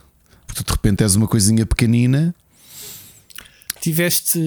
Fazer-te perguntas. Tiveste choque de pegares na expansão e, e, e tens que reaprender a Tive. jogar o Horizon? Tive. Foda-se. tive É tão- epá, eu tô- até me assusto. Rui, isso. tive porque, por Pá. exemplo, comecei e eu. Ok. hum, Como é que se faz as cenas? como é que se faz o por scan? não Como é que se faz o Pronto. scan? E depois eu. Pois. Ah, como é que se fazia as flechas? E eu andava à procura no menu de crafting. E eu, não, não, isto é uma maneira simples, não era? Então abri o menu radial do- do- das, das armas. Fogo, E- São tantos jogos que a gente joga que tem que reaprender, aprender, chocar. É, Eu talvez tenha demorado uns 30 ou 40 minutos a fazer tudo aquilo Epá. que queria fazer. Ok? Isso- Eh, esse, esse período tem que ter um nome, ou temos que inventar um nome. É a parte que eu mais odeio de qualquer jogo. olha, é aquela uma coisa simples que eu não estava a conseguir. ao jogo. Tu lembras Sim. quando fazes o scanning? Mas o scanning em que ficas mesmo com, com, com a visão assim meio roxa e Uhum. consegues ver as partes do, dos robôs. As partes sensíveis, sim. Eu não lembrava como é que isso fazia. Ou seja, eu carregava no R3 para aquilo lançar tipo aquele, aquela, aquele diâmetro, aquele scan à volta dela, em diâmetro, e aquilo mostrava-me que havia criaturas. Eu, mas eu sabia que isto estava para fazer tag aos inimigos e fazer tag às partes. Como é que isso fazia? Então andei ali às voltas a carregar nos botões. Não é isto. Olha, outra, Rui, e vais-te rir. Dava para agachar no Horizon. Ah, dá, então, nas ervas para fazer stealth. N- Claro mas que algum botão para agachar? Sim. É o botão- sim, eu acho, eu acho que é. Agora sei lá, não vou inventar, mas há. Eu acho- ter- É uma, é uma postura ativa. Eu acho que Ela não chega, não, ela não chega às ervas Rui, e abaixa-se automaticamente. não És tu que tens que fazer. eu não encontrei o botão. Eu acabei a expansão sem Bah, encontrar isso o também- botão de crouch. Isso também podes ir ao, ao menu, veres o interface e, e verificares. Tenho medo. Eu andei à procura do botão, vou. tenta pensei, será o L3? Não era. Não encontrei, pensei que se lixe, vou fazer isto. Mas só, Ricardo, isso prova, isso prova. A minha teoria, eu penso assim: é pá, sou eu sou que estou a ficar velho e desajustado. É tu, e acontece com muita gente, um ano depois de jogares um jogo, se vais outra vez pegar nele, tu tens que reaprender a jogar, é ridículo. Mas tens mesmo. Tens mesmo. É, é, por isso é que eu estou-me a dizer, é a expansão ter. Porque assim, eu lembro-me de de ter jogado muito Horizon na PlayStation 4, mas não o acabei. E depois, quando saiu a versão de PC, foi a versão que eu joguei do início ao fim e comecei até, não acabei, mas comecei a fazer também o Frozen Lands, okay, isto, a expansão. É um, isto é um bocado para rir, porque Frozen fui agora Wilds, pesquisar como é que se faz. Não só dá para fazer crouch, como dá para fazer slide. E eu não fiz nenhum nem outro. Correr com o crouch é slide, sim. Slide é carregas no quadrado. Ok. E se fores a correr e carregas no quadrado, ela faz slide. E eu não fiz nenhuma coisa nem outra. Pronto, no Jedi é na bola, portanto é uma pessoa cada jogo tem que andar a. Mas eu andei a carregar na bola eu não, e, e, a bola faz é, é o volt. Ok.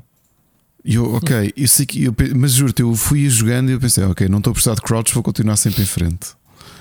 Muito bem. Conta-me conta a tua experiência. Gostaste do jogo? Achaste que é se esta parte uh, estivesse inserida no jogo original e se calhar até estava e cortaram ou, ou foi uma aventura feita depois, hum. uma mini história pensada? O que, que, é que tu sentiste? Eu acho que deve ter sido feito, deve ter sido pensado junto do da, da main story, eh, porque o vilão o vilão pertence a um grupo que tu conheces no, no, no Forbidden West ok? Uhum. Portanto, é alguém que não é. O Silence descobre que afinal havia alguém desse grupo que não estava junto dos outros. E portanto, ele ainda é uma ameaça. E tu vais ter que tratar disso. E é por isso que vais até à zona de, de Hollywood, onde vais encontrar o.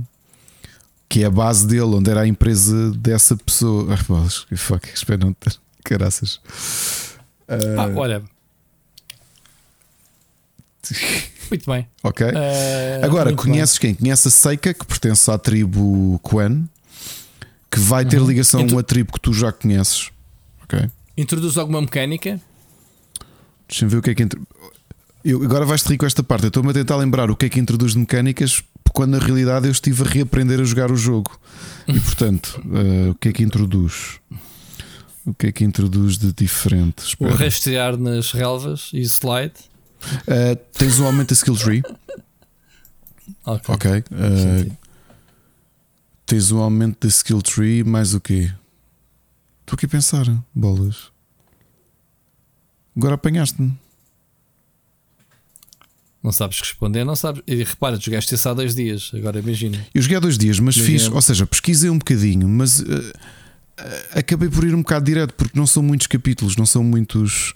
Sim, é pequenito. A né? história em si são capazes de ser quatro capítulos e até te digo que só não despachei o jogo mais rápido porque houve ali dois em que eu estive um bocadinho perdido uh, sem saber para onde é que havia de ir.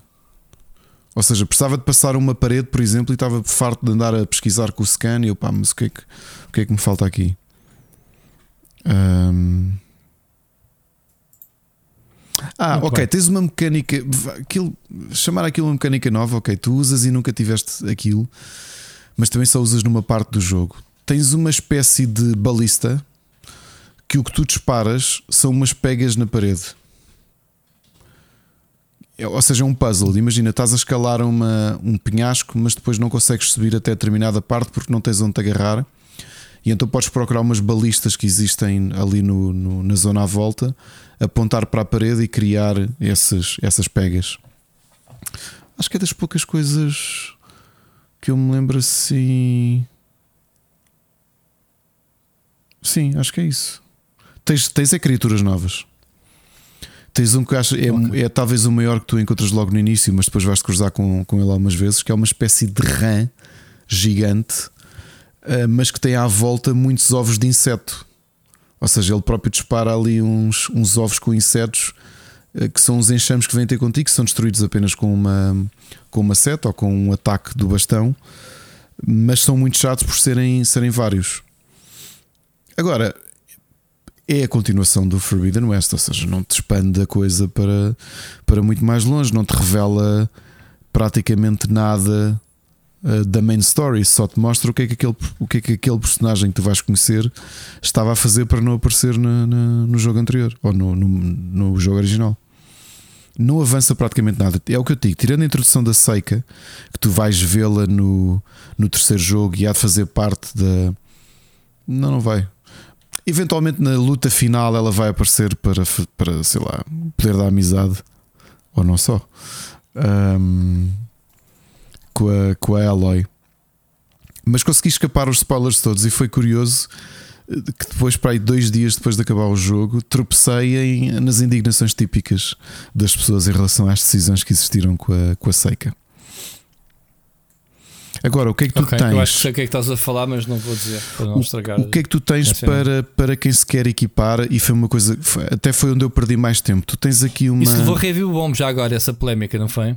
Claro que sim. Pois. Tinha que levar. Bom.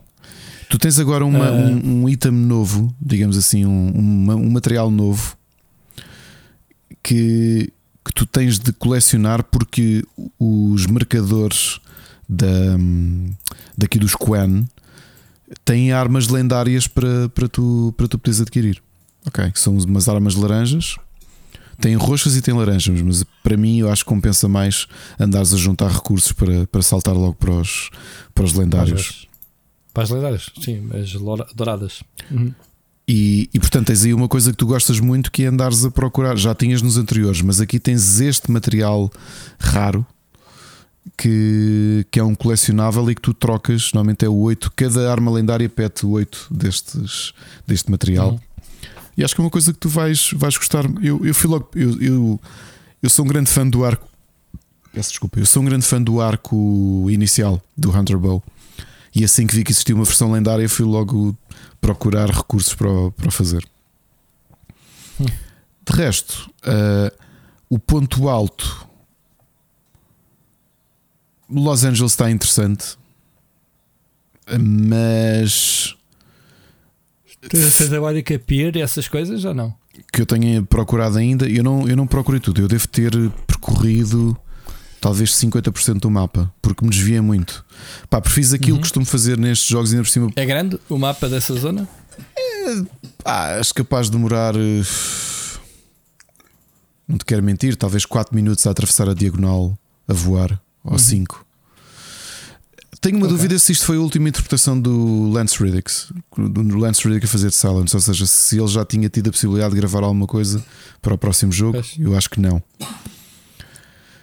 Uh, gosto, ou seja, aquilo que parece uma crítica do facto do jogo ser curto e depois teres um, aquele ali Los Angeles para explorar e com os colecionáveis e afins. Eu não acho que seja uma crítica, porque foste mais ou menos direto ao assunto, contaste a história, conseguiste saber mais Uh, o personagem é interessante, o antagonista.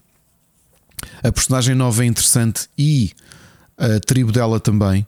Portanto, aquilo que nós falámos em relação ao Forbidden West, que tinhas uma história interessante para mergulhar se tu quiseres investigar mais, tens aqui isso no, no Burning Shores.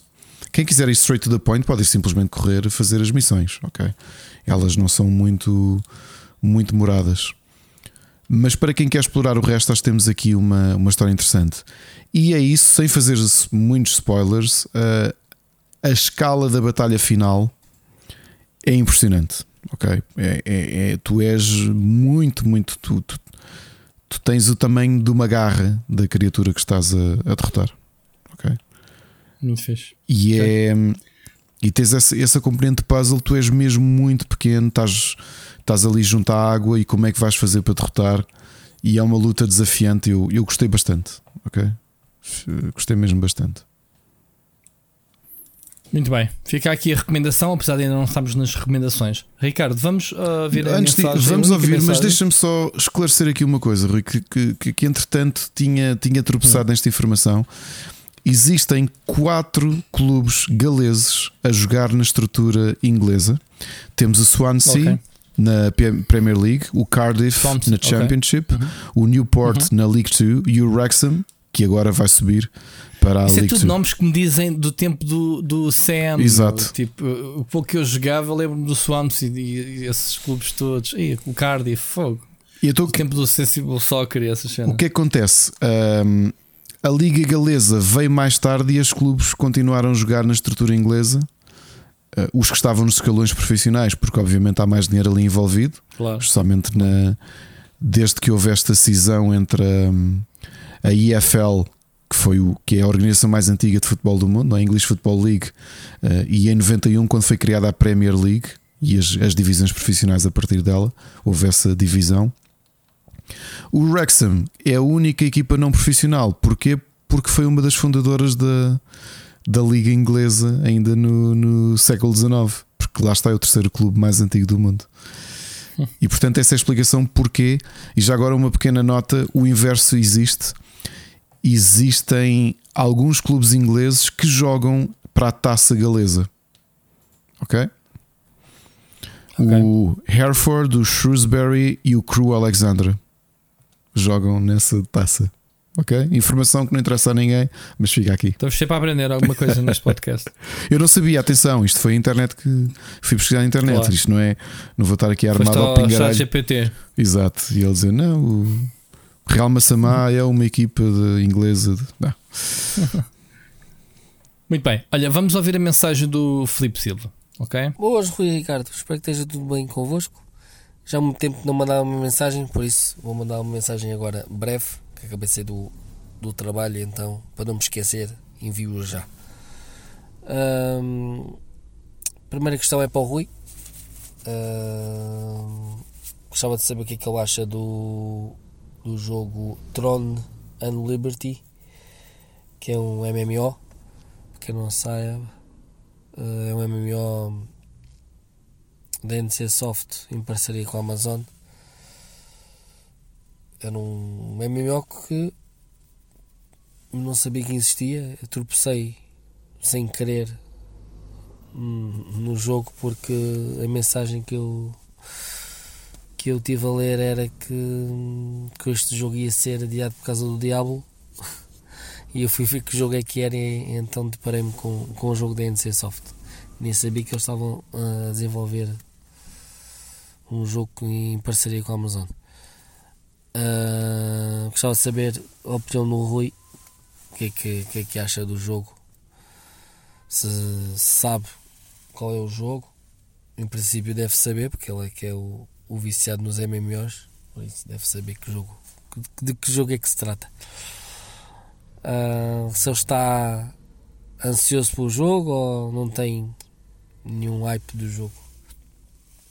Ahm, a próxima é para o Ricardo. Ah, já que ele é um, um viciado em city builders, ah, gostava de perguntar para ele qual é que é o melhor city builder ah, que há. Ou seja, imagina que eu agora quero, quero começar a jogar um city builder, que é um género que eu gosto. Gosto muito de jogos de estratégia. ah, já há muito tempo que não, não vou para o computador jogar qualquer jogo, mas isso não é problema. Gostava de voltar a, a pegar num City Builder. Acho que o último que eu peguei foi o ano, aquele futurista. Não é os- o, o dos tempos antigos, é o, o futurista. Não é o que saiu agora, o que saiu agora, como quem diz. O mais recente é o anterior a esse. Ahm, gostava de saber qual é que, que é que ele me, me propõe a, a jogar. Ahm, é que é ele que acha o, qual que seja melhor, que esteja mais equilibrado e não pode não ser de introdução ao, ao, ao género, porque eu já conheço um, género de city building, mas um assim que, que ele considera que seja ficholas, sim, assim um bom. Ahm, outra questão é não é uma questão, é uma, uma sugestão. É o, a aplicação chamada TV Time. O que é que é o TV Time? TV Time é, é uma aplicação Android, mas acho que também dá, se vocês pesquisarem no browser, também, também dá para, para usar no computador pelo, num site. Vocês criam uma conta na aplicação no site, Uh, vocês podem ter uh, adicionar amigos, dá para ver o que, é que os vossos amigos andam a ver, qual é o, o tempo em, em horas, em dias, neste caso, gasto. Se vocês meterem todas as, as vossas séries na, na checklist, aquilo vai, vai somar e vai fazer uh, um gasto em, em dias, meses. eu já tenho uns, um par de meses já só em séries tempo gasto ou perdido da minha vida, não é? é, é só é só ver prismas diferentes, não é?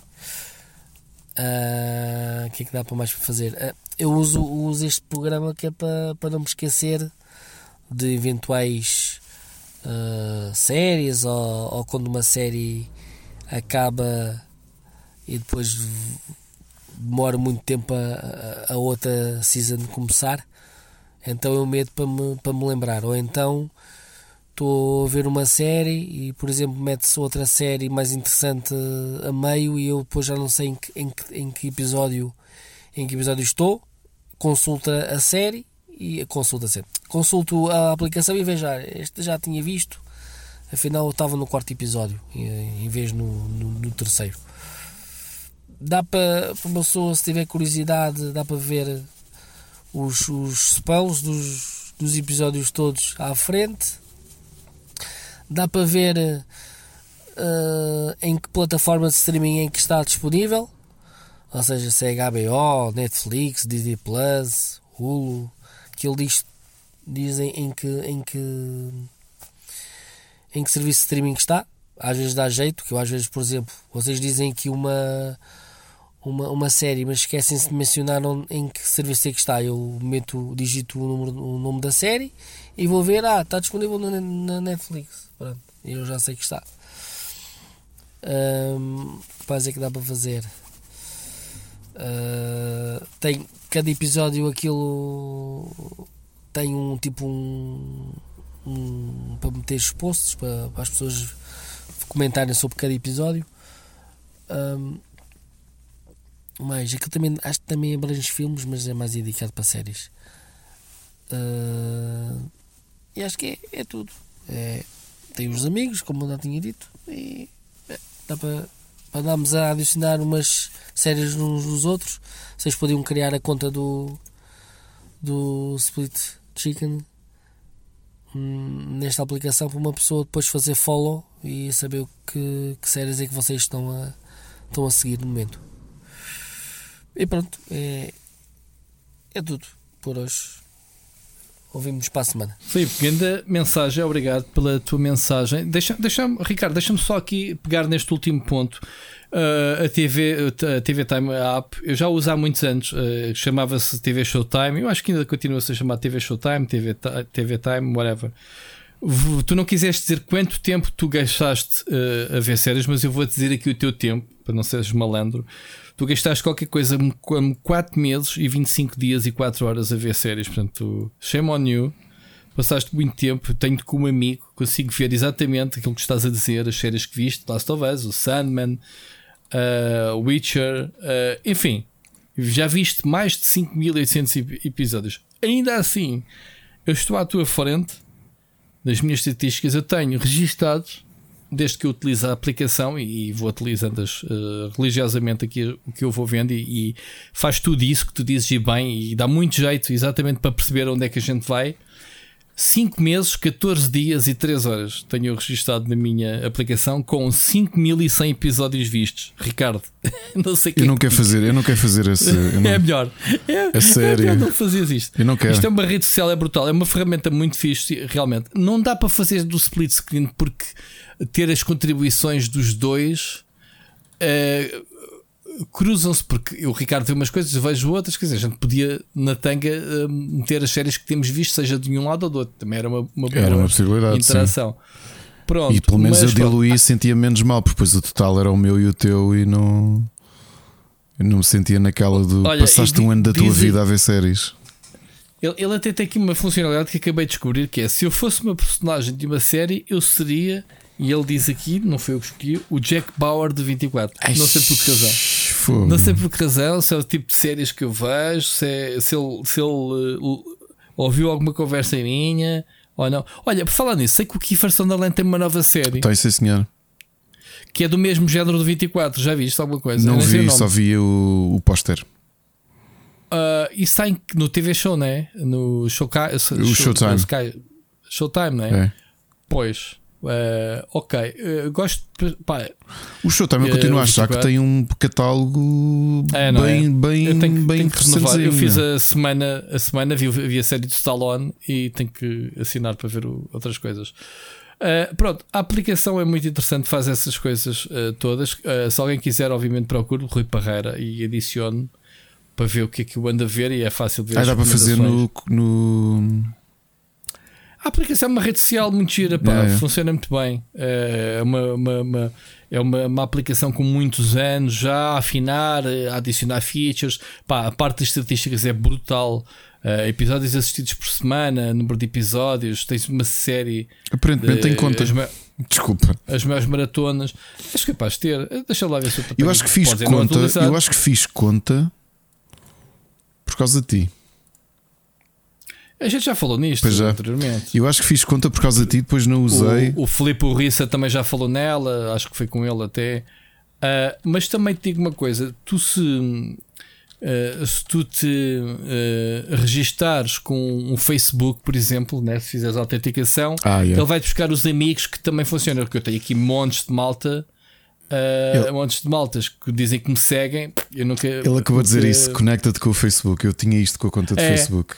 Ah, pois, até isso. Tenho aqui montes de malta. Daí, eu- daí eu ter o Flip, que sou amigo dele no, no Facebook, e de apanhá-lo aqui daquilo também. Pá, é um bom Big Brother. dizer, ah, Deixa lá ver o que é é. Se, as pessoas atualizarem, Uou, pera, acho que tu estás É. aqui. Deixa eu ver se estás aqui. é Estás aqui. provável. Estás sim, senhora. Assim, não menti nas estatísticas. Ahm, a aplicação é espetacular. É uma das aplicações que mais Viste recentemente o e da- Succession, o Beef, o The Mandalorian, For All Mankind, Exatamente. Last of Acabei de atualizar agora. Faltava-me atualizar o BIF, eh, foi mesmo agora, enquanto o Filipe estava a falar. Aliás, o Succession está aqui o episódio 2 da última temporada. Mentira, olha, vou atualizar o Succession. A terceira temporada está à vista. Então como é que eu sei, como é que eu faço isto para ver o que é que, para mostrar o que é que já vi e o que é que não vi? Então, em primeiro lugar, tens que adicionar séries ao teu perfil. já vais estou a fazer isso, sim, exato. adicionas. E depois vais a cada season e a cada episódio e fazes check de cada episódio. Ah, isso dá muito Podes trabalho. Não, não, não, não, não. Podes pegar na season completa e um, com um check fazes a season toda. Percebes? É Mark muito Season is fácil. watched. É isso. Olha, É. É muito fixe. Isso entretens-te a adicionar séries e a picar. pô, não vou fazer e mais depois nada. também Vou, vou podes adicionar férias. séries que. Não, é muito giro, porque assim, eh, a vantagem, como o Filipe estava a dizer, era eu utilizo muito para. Imagina, tu estás a acompanhar uma, uma série em que, em que estás à espera que chegue uma nova season e se diz os dias que faltam para estrear a premiere da season. Falta 35 dias para a estreia da série da te- terceira temporada do não sei quantos. E isso diz aí, sem ver há algum tempo, uh, diz aí uh, o que é, o, brevemente, se carregares lá em cima brevemente, às séries que tu adicionares, por exemplo, o Yellow Jackets, ele já vai em quinto. Eu aproveito isto para fazer maratona. Ah, ainda só saíram 5 episódios, então deixa estar, depois volto mais tarde. E, e, e jogo muito, eu faço muito planeamento Eu- do eu- que eu vou ver com esta aplicação. Eu acho que vocês estão a estragar a minha vida, meus caros. Que eu estou aqui a falar e eu não sei como é que, vou, como é que me vou focar no resto do episódio. Isso é bem útil. Não, agora para lá, pois lá isso e vamos acabar. Agora não consigo, agora quero fazer podcast. isto. Pronto. Uh, Filipe, voltando então à tua pergunta. O Throne and Liberty é um MMO. Epá, não é uma parceria, é, é mais uma. uh, a Amazon a comprar, a ir às compras à Ásia para trazer para o Ocidente, ok? Fez isso com, com o, o New World. uh, o New World é o único jogo in-house da Amazon, portanto, investimento em estudo interno, mas eles com. uh,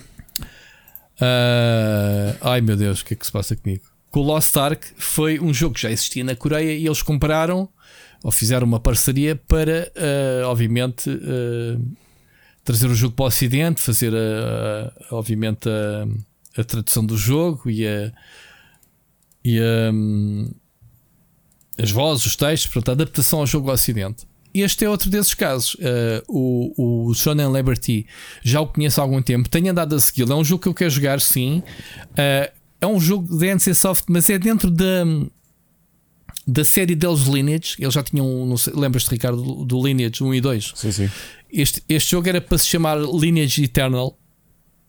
Ok, já tem produção há montes de anos uh, e acabou por, pronto, de, de mudar de nome, digamos assim, de para, para o Throne and Liberty, digamos assim. É esta a origem deste jogo. Uh, este jogo tem uh, uma perspectiva na terceira pessoa, normal. Uh, o que é que chama a atenção neste jogo são as, as ou seja, dá para comandar gigantes. acho que mesmo comandar gigantes, colossos, mesmo para, para para arrombar com muralhas e com altas máquinas. Tu fores a ver os vídeos, tu vês os jogadores com uns golems gigantes, uh, umas catapultas gigantes, umas máquinas de guerra assim boedas estranhas uh, para para fazer os assaltos. Pai, sim, é um, é um MMO. Pai, os jogos NC Soft é uma das, das empresas mais experientes a lançar um, eh, MMOs. Ricardo, tu já jogaste alguns de, deles? Já joguei o Blade and Soul, joguei o Exatamente, Guild Wars. Guild Wars, uh, claro, joguei o City of Heroes também. na altura. City of Heroes também. Uh, cheguei a experimentar o Tábula Rasa do. Do Sir Lord British. Lord, exato. Richard Garriott, ok. Mais, o que é que eu uh, joguei deles? Aquele desenhos animados, muito giro que acabou prematuramente o Wildstar, que foi, acho que foi dos melhores, o, dos melhores MMOs que eu joguei nos últimos anos. Foi uma pena, pá. Yeah. Portanto, a NC Soft tem montes, montes de experiência a fazer Sim, MMOs. Portanto, este é um joguei jogo o que eu espero. Age, Aegis era aquele com anjos. Uh, Aeon. Joguei o Aeon. Exato, também esse não joguei, mas sei qual é. Uhum. Epá, joguei imensa coisa do, do, deles agora. Portanto, é isso. É, é isto. É, é, NC Soft tem, tem esta série toda de jogos, eles são especialistas. Sim, para, MMOs. Pá, de longe. Hum, e, bons. São MMOs coreanos, a maior parte deles, mas uh, já com potencial muito fácil de adaptar-se okay, ao Ocidente. E, tem, obviamente, há jogos que têm muito grind e isso, mas há outros menos. Uh, Sim, menos. por acaso os jogos deles, é assim, são coreanos, mas eles também têm tido, por exemplo, o City of Heroes foi desenvolvimento uh, na América. América, sim. Os Guild Wars sim, sim. também são desenvolvimento na América. Também, era o pessoal da Blizzard, o... da Arena Net. Sim. Tábula Rasa também. Sim, eles são editora, acima de tudo também. Portanto, não, eles têm o um estúdio interno, né? têm o tem os estúdios internos que fazem, que fazem Aliás, o Rui, solo é interno. O próprio Wildstar foi uma pena, mas tu notavas o pedigree porque aquilo era um estúdio que, que eram 17 ex-criadores ex, uh, do World of Warcraft yeah, que fizeram a empresa. Lembro-me perfeitamente isso. Sim. Aliás, até te lembro porque eu, eu vi esse jogo pela primeira vez na PAX East, penso eu. Uh, até trouxe uh, para escrever para, para a Big Gamer na altura uh, entrevistas com, com os criadores e tudo e eles uh, saíram da Blizzard uh, porque já estavam fartos do sistema de combates do, do Target, aquele do Alt, uh, alt, alt, Target, e eles queriam fazer um sistema de como o Guild Wars mais em tinha, tempo real. Como o Guild Wars já tinha. Pronto, com aquela com as cenas dos telegráficos, com os sinais no uhum. chão, tipo, ele vai atacar aqui, desvia-te. Pronto. Ou seja, em tempo Sim, real. Sim, em vez de estares assim, a atacar, dependia da proximidade, ou seja, tu movias-te. Sim. Não, não é? Exato.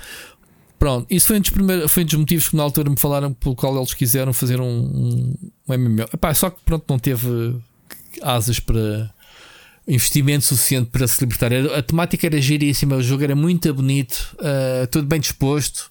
O jogo era muito fixe mesmo. Gostava muito imenso do jogo.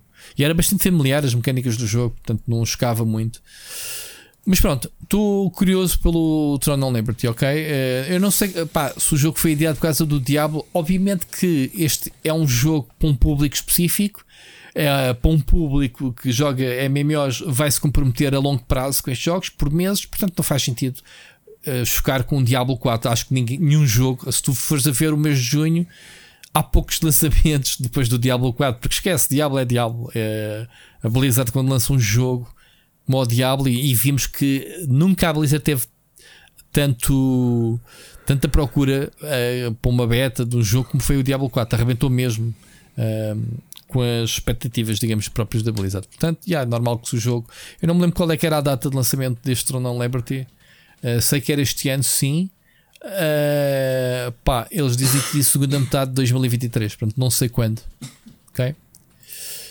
E pronto, é isto. Ricardo, City Builder, recomendado Olha, aqui ao Filipe. Filipe, tu jogaste um grande. O último que tu jogaste foi um grande City Builder da Blue Byte, eh, lançado em 2015, o ano 2205. E eu já disse aqui que por acaso a sequela, que é o ano 1800, que ainda recentemente teve um, um último DLC, eh, é em termos de city builders tradicionais, é de longe o melhor city builder mais complexo que tu podes jogar. O ano 1800 é mesmo, mesmo uh, um dos grandes jogos de estratégia dos últimos anos.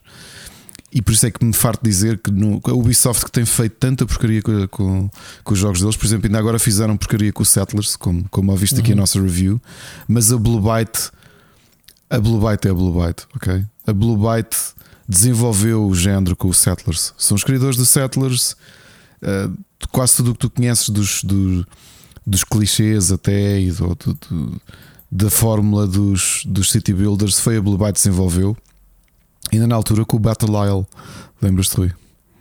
Bem antiguinho. Uhum. Uh, e portanto, estás, estás em boas mãos a jogar ano 1800, se quiseres um mais tradicional. Tenho aqui mais duas sugestões para ti. Um que foi o meu jogo do ano, acho que em 2014 e ainda hoje é dos meus jogos favoritos do género, o City Skylines, que é um city builder mais de gestão e planeamento de uma cidade moderna, uma cidade como a que nós vivemos. É um jogo muito, muito bom. Flip, comemorando a liberdade, se tiveres curiosidade em jogar o City Skylines e não o tiveres, envia-nos mensagens porque eu ofereço o jogo. Ok? Gostava, já que és um apaixonado por City Builders, tenho todo o gosto em poder oferecer-te meu, um dos meus jogos favoritos da década passada e um dos melhores city builders que já joguei. Ok? Hum, isso já está a faturar. E jogos indie recentes, o, talvez o City Builder onde eu mais, passei mais horas nos últimos dois ou três anos. Foi um dos finalistas do IndieX, chama-se Against the Storm. Também falei nele aqui no, Indie, no, no Split Chicken. Por uma razão, é um City Builder roguelike. E sim, na altura, quando disse isto, o Rui disse: Epá, City Builder Roguelike. Aquilo que eu tenho a dizer é que o jogo é genial mesmo. Ou seja, tu fazes cidades, tu fazes pequenas aldeias. O, mundo é um mundo de fantasia medieval. Com, estás a combater um, um, um mal, portanto, uma entidade negra que, que ocupa as florestas à volta da tua aldeia. E eventualmente as pessoas da tua aldeia vão morrer. Mas tu tens de assumir isso. Ou seja, é o que tu vais conseguir desenvolver na tua aldeia que vai contribuir para o para o big, bigger picture. Against the Storm é genial. Se, se depois de jogar City Skylines ou ano 2000, uh, eh, desculpa, ano 1800, se ainda tiveres com fome de City Builders, vai jogar o Against the Storm porque é muito bem pensado. Ok? É um, é um indie, custa 14,99, ok? Sem estar em promoção. Aliás, com 25% de, de desconto. E, mas garante que começas a jogar isto e não largas mais. Ok? Portanto, ficam aí três boas sugestões de City Builders. E já agora, pronto, se quiseres City Skylines e não tiveres, avisa que levas aqui de prenda. Muito bom. Ricardo, próximo tema é para ti. Call of Duty Board Game. Já foste fazer um Kickstarterzinho? Não, não fui nem devo ir. Conta-me, o que é que tu sabes sobre o jogo? Sei muito pouco sei muito pouco. Sei mais o, o, a discussão que estava a haver no Twitter por causa disto, Rui. Que havia muita gente hum. indignada a dizer: então, mas espera lá, então, mas o Call of Duty é da Activision que fatura uh, bilhões com isto e vão fazer isto em Kickstarter. Mas não é, mas não é. Pois. A realidade é que é isso estúdio que licenciou. Exato, licenciou. é o que acontece Aliás, por exemplo, só para ver como é que é o clickbait disto. Sabes qual é a manchete da, do PC, da PC Gamer com este artigo? Com este jogo? Hum. Isto é a manchete, é longa para caneco, mas nota-se mesmo o clickbait. The billion dollar Call of Duty series is getting an official board game, and for some reason it needs a Kickstarter. Pois. É, é clickbait e desinformação, porque depois vais a ver até eu que não percebo nada leio rapidamente que isto é da Arcane Wonders, portanto será a empresa que está a fazer o jogo. Exato. Comprou a skin do Call of Duty, provavelmente se ele se chamasse Man of Honor ou outra, whatever qualquer. Sim, não, Não teria era? ninguém sequer estaria, nem estaríamos aqui a falar deste Pronto. Kickstarter. Provavelmente iria, iria estar o Pedro e o Marco a falar no Dice Chat Yeah. deste Kickstarter e não nós. Agora, é a realidade. A Arcane Wonders é uma empresa que tem lançado alguns eh, jogos interessantes. Um, o Morton teve algum, teve algum sucesso. O Onitama, que eu já trouxe aqui, é deles, ok? Que é aquele xadrez diferente para dois. É um jogo que eu gosto imenso e que volta e meia jogo com o meu filho. Portanto, também são, são uma editora de board games já com alguma experiência. Agora, não é por ser Call of Duty, o God of War, o Horizon Zero Dawn, eu já falei nele, eu tenho o jogo. Foi em Kickstarter porque a PlayStation e a guerrilha tinham zero a ver com o jogo. Ok, claro que deram a aprovação final.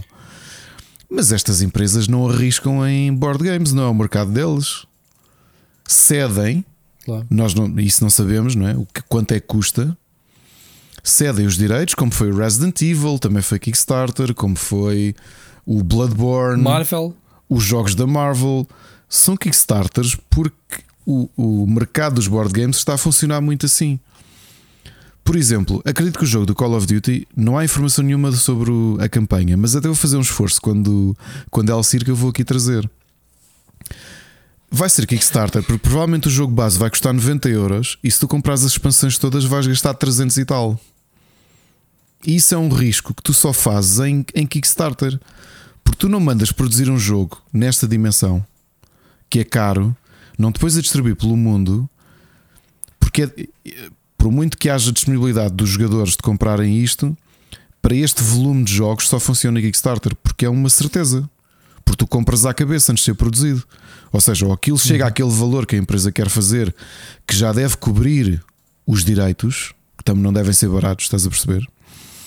Do que simplesmente ires à confiança, pagas à Activision a utilização dos direitos de Call of Duty, que não devem ser baratos, produzes um jogo e pões à venda nas lojas a 300 euros.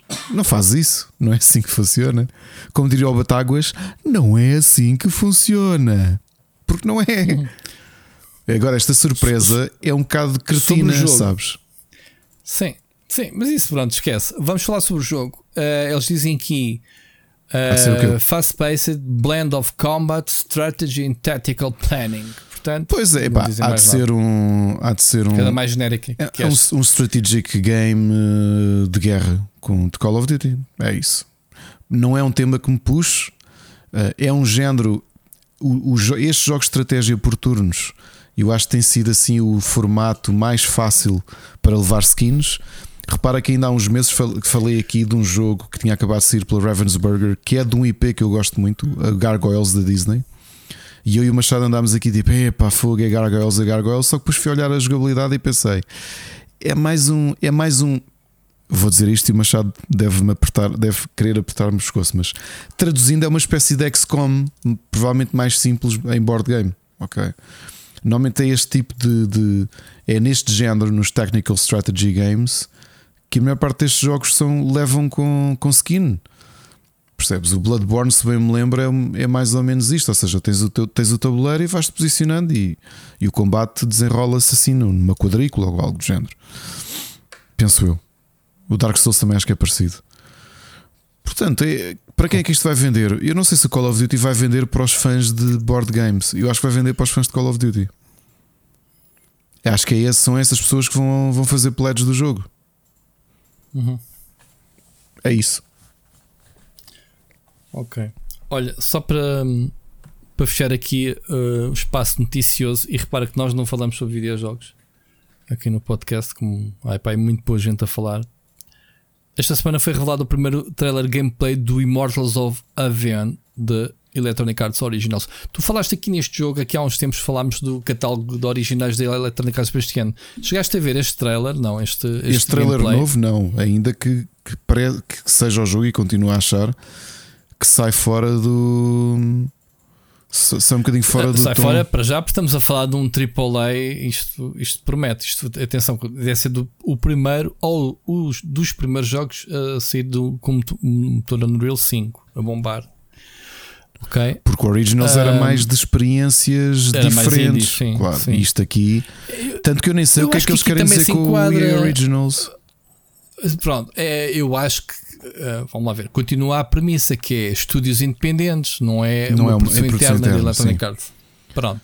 É Mas eu se calhar não é que que levei isto para o outro lado, porque eu sempre imaginei que Originals para eles era esta coisa mais experimental, eh, porque tu olhas para Immortals of uh, Aveum, Aveum e Avião.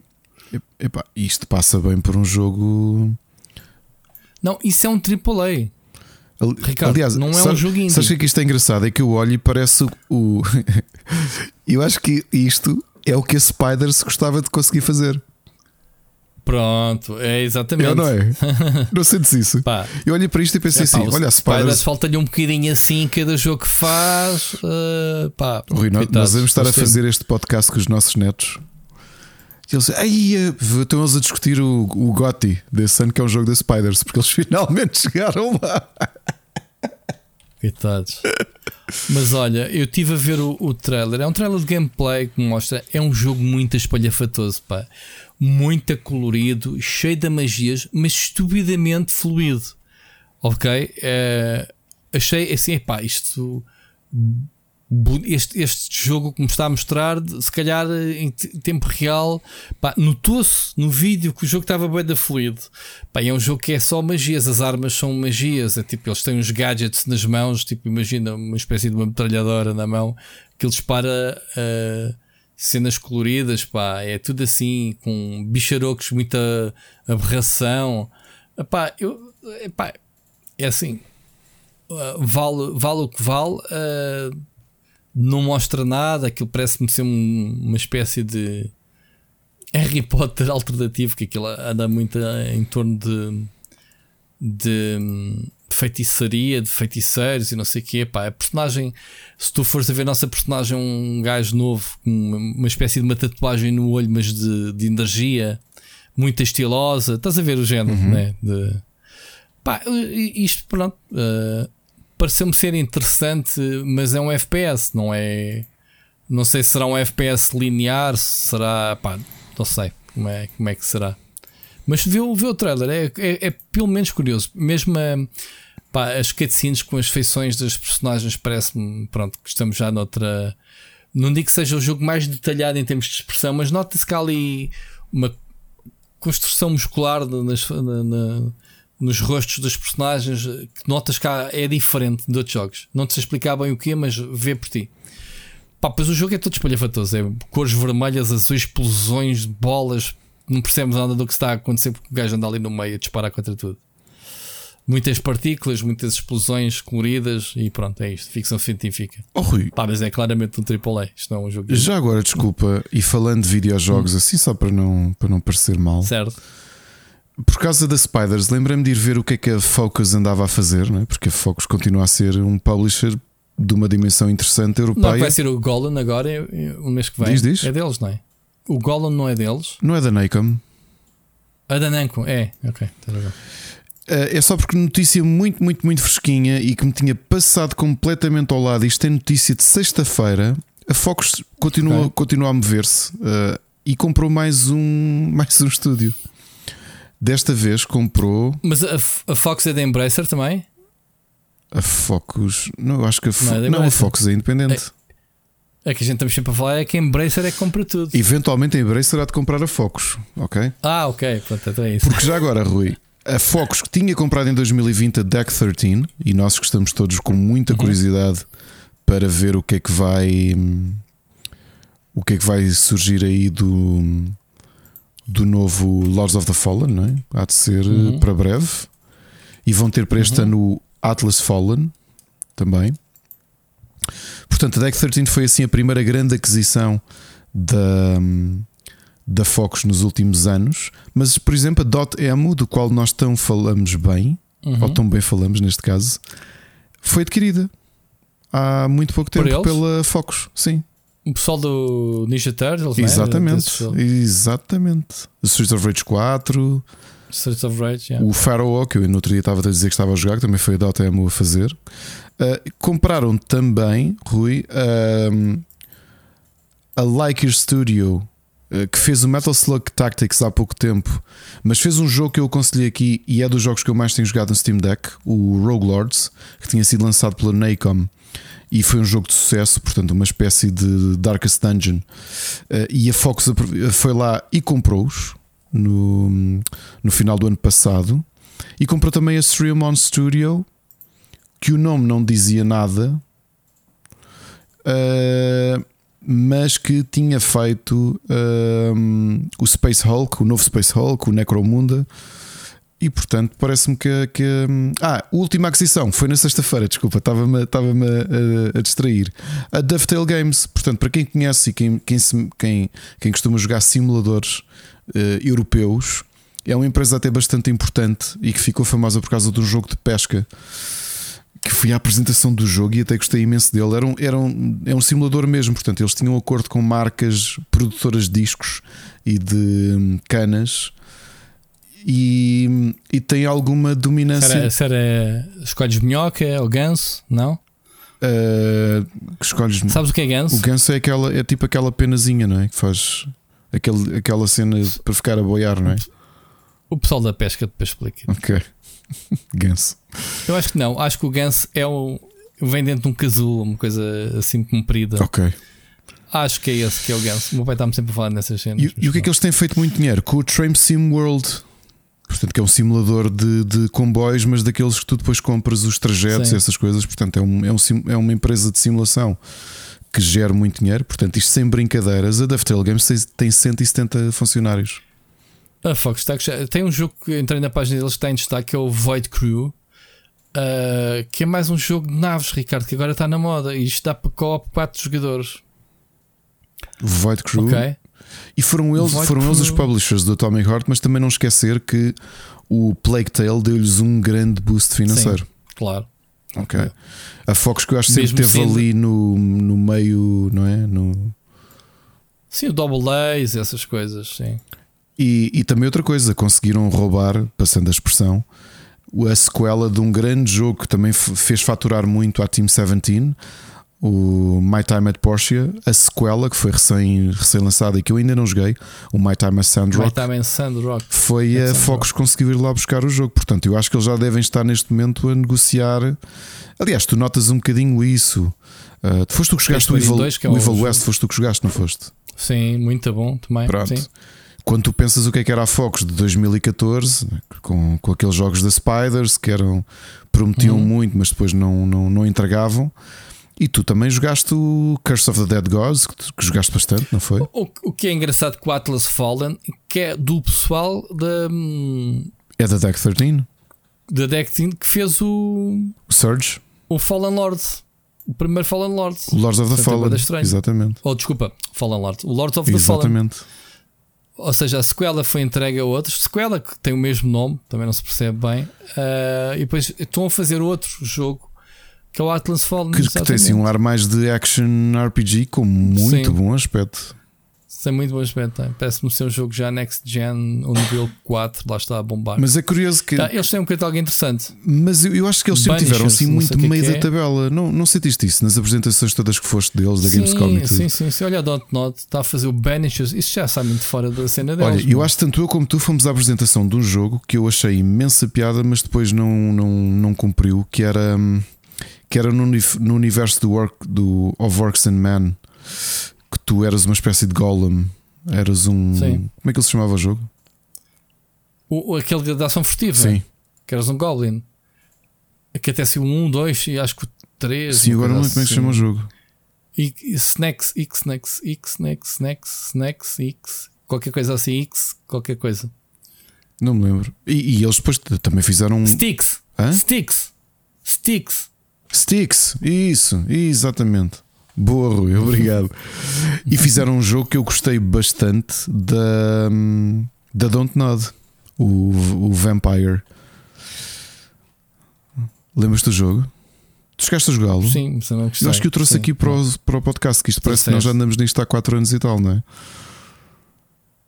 O Vampire que era dos Sim, jogos senhor. mais originais que eu vi uh, e que acho que e tinha que ser a Dontnod a pensar numa coisa destas. Que é se tu mordesses alguma pessoa dali da, da, da zona de Londres ia matar se aquilo uh, ia mesmo influenciar, ia mesmo mudar o, o, as outras questlines todas. Eu joguei Vampire, é giro o jogo. Joguei giro. Eras um médico, não eras? Eras, não tinhas... Exatamente. Eras um médico, era vampiro também. Era bom, ele não queria. Não... Bem, estamos aqui agora a, a, a dessecar o catálogo da Fox. Quem diria, Ricardo?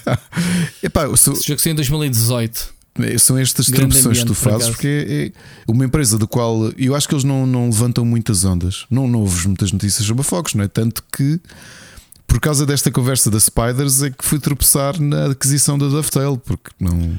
E... Tu, estás a, tu estás a brincar. Um dos jogos que eu mais joguei é, há, há, há dois ou três anos, joguei muito, foi o Mad Runner deles. Ah, pois também. foi, lembro-me. Lembras-te que sim, aqueles caminhões andando na, na lama fogo. Era espetacular, mano. Tipo, ficavas lá uh, atracado com o caminhão na lama, tinhas que lá ir com outro caminhão, mandar o gancho, puxá-lo, andar ali a, a, a, puxar pelo motor uh, aquilo fumarada para caraças para tentar desatolar o carro. Vai dar logo. Foi Play Saber. A Sailor, ok. Foi Saber que fez esse jogo. Saber Interativo. Muito bem. Olha, Ricardo, vamos avançar, senão a gente vai estar aqui. A Fox está com um catálogo fixe, mesmo a Ecoplay que, que isto distribui em Portugal. O Pedro Rezende me falou há pouco tempo que eu estive com ele, disse-me que este ano ia ser muito bom para eles. Portanto, eu, a Fox, que é, é, deles, tem muitos títulos este ano uh, para, para serem lançados. Portanto, estou de, e estão a ser lançados. Ainda agora tiveste o Atomic Hearts, que é dele, o, o Plague Tale Reikian. Portanto, tens aí muito jogo deles um, eh, a seguir. Portanto, já. Yeah. Muito e agora, estes jogos das cadeiras são uma coisa que eu reparei, Rui. O My Time at Porsche, que é de 2019 e foi lançado pelo Team 17. Tu, uhum. se fores ao Steam agora, o publisher já é a Focus. Portanto, isto deve ter estado envolvido no valor uhum. que eles pagaram pelo, pelo jogo. Sim, pois. A ter mudado. Já agora que falamos na Fox, outro jogo que está para sair em junho Aliens Dark Descent, que é um Tactical Squad Based. Eu já ouvi críticas de versão beta disto em algum lado. Dizem que é muito bom. Muito bom. Na onda do. Não vou dizer do XCOM, mas mais em. Mais em tempo real, ou seja, mais uh, Alien Breed, uma coisa assim. Uhum. E, e, e, no final tá. deste ano também o Space Marine 2, Warhammer 40k. Sim. Yeah. Feito pela Saber. Ok. Portanto, malta, Fox Entertainment for the win. Quem diria? Estávamos aqui a secar um estúdio. Temos que fazer isto mais vezes. É. Pegar num catálogo de editora. Que é isto? Olha, podemos fazer para a semana da Ubisoft e, e fazemos em dois minutos. Rui. Ao menos. Depois tens de ver um jogo que eles vão lançar este ano chamado. Dordogne. Eu vou-te mandar o link. Um jogo que é todo feito em aguarela. O que é isto? Dordogne. Olha aqui. O que é isto? Isto tem muito bom aspecto. O que é que se passa com a Focus? Fox está. Eu acho que já conhecia esse jogo. Eu acho que já tinha visto essa arte. Diz-me qualquer coisa. E depois, pronto, também não esquecer para não estarmos só a falar bem. O jogo que eles publicaram da Sumo Digital que eu e tu fizemos review. Já disseste tudo, Sumo Digital, para aí. O Hood. Mas diz. O? Hood. Ah, o Hood. Yeah, ok. Boeda genérico. No estilo de jogo que eu não gosto nada, mas tudo bem. Muito bom. Mas, também tem o Gridfall que não é nada de especial, que lá está o jogo da Spiders. o jogo da Spiders que. é. Não, não é bom. O que é que Foi como aconteceu com o. Como é que ele se chamava? O jogo da Spiders, o. Não é Neuromancer, isso é o livro do William Gibson. O um, Technomancer. Aí eu fui à apresentação, fiquei. Aí é desta, espera, é desta que a, que a Spider se vai safar, safar. E depois não. E depois não era bom o jogo. O Ricardo perdeu-se pelo caminho, entretanto. Eu estava aqui a lançar uma trend, se calhar não ouviste porque a ligação falhou. É, eu estava a pedir para fazer para, para quem nos ouve para tagar a Focus um, e o Split Chicken ah, não ouvi. E, e, escrever Nós acreditamos, We believe in you, Spiders, e depois tagar a Fox e tagar-nos a nós. Oh, Por acaso seria a próxima. O próximo é que é. O próximo é que é. Temos poema? Temos poema Sim, senhor. E espera, entretanto, perdi-o. Espera, espera, espera, espera, espera, espera, espera, espera, espera. Vou-te já ler um poema que faz muito sentido para hoje. Do Ari dos Santos. Ok. chama-se Não Passam Mais e é um dia é um, o dia perfeito para ler isto, dia 25 de Abril, que já é 25 de Abril, e é o dia que vocês estão a ver isto. Portanto, não passam mais Ari dos Santos. Em nome dos nossos braços, em nome das nossas mãos, em nome de quantos passos deram os nossos irmãos, em nome das ferramentas que nos magoaram os dedos, das torturas, das tormentas, das sevícias, dos segredos, em nome daquele nome que herdámos dos nossos pais, em nome da sua fome, dizemos: não passam mais e em nome dos milénios de prisão adicionada, em nome de tantos gênios com a voz amordaçada, em nome dos camponeses com a terra confiscada, em nome dos portugueses com a carne estilhaçada, em nome daqueles nomes escarrados nos tribunais, dizemos que há outros nomes que não passam nunca mais. Em nome do que nós temos, em nome do que nós fomos, revolução que fizemos, democracia que somos, em nome da unidade, linda flor da classe operária, em nome da liberdade, flor imensa e proletária, em nome desta vontade de sermos todos iguais, vamos dizer a verdade dizendo: não passam mais. Em nome de quantos corpos nossos filhos foram feitos, em nome de quantos mortos vivem nos nossos direitos, em nome de quantos vivos dão mais vida à nossa voz, não mais seremos cativos, o trabalho somos nós. Por isso, tornos enxadas, canetas, fresas, dedais são as nossas barricadas, que dizem não passam mais. E em nome das conquistas vindas nos ventos de abril, reforma agrária, controle operário no meio fabril, empresas que são do Estado porque o seu dono é o povo, em nome de lado a lado temos feito um país novo. Em nome da nossa frente e dos nossos ideais, diante toda a gente dizemos: não passam mais. Em nome do que passamos, não deixaremos passar o patrão que ultrapassamos e que nos quer trespassar. E por onde a gente passa, nós passamos a palavra. Cada rua, cada praça é o chão que o povo lavra. Passaremos adiante com passo firme e seguro. O passado é já bastante, vamos passar ao futuro. Não passarão mais. Bem. Brutal. As rimas são giras. Ok? E portanto, numa altura em que temos fascistas na Assembleia da República, lembremos daquilo que muita gente morreu e lutou para nós termos, e digamos sempre não passam mais, e desculpem que se fodam os fascistas.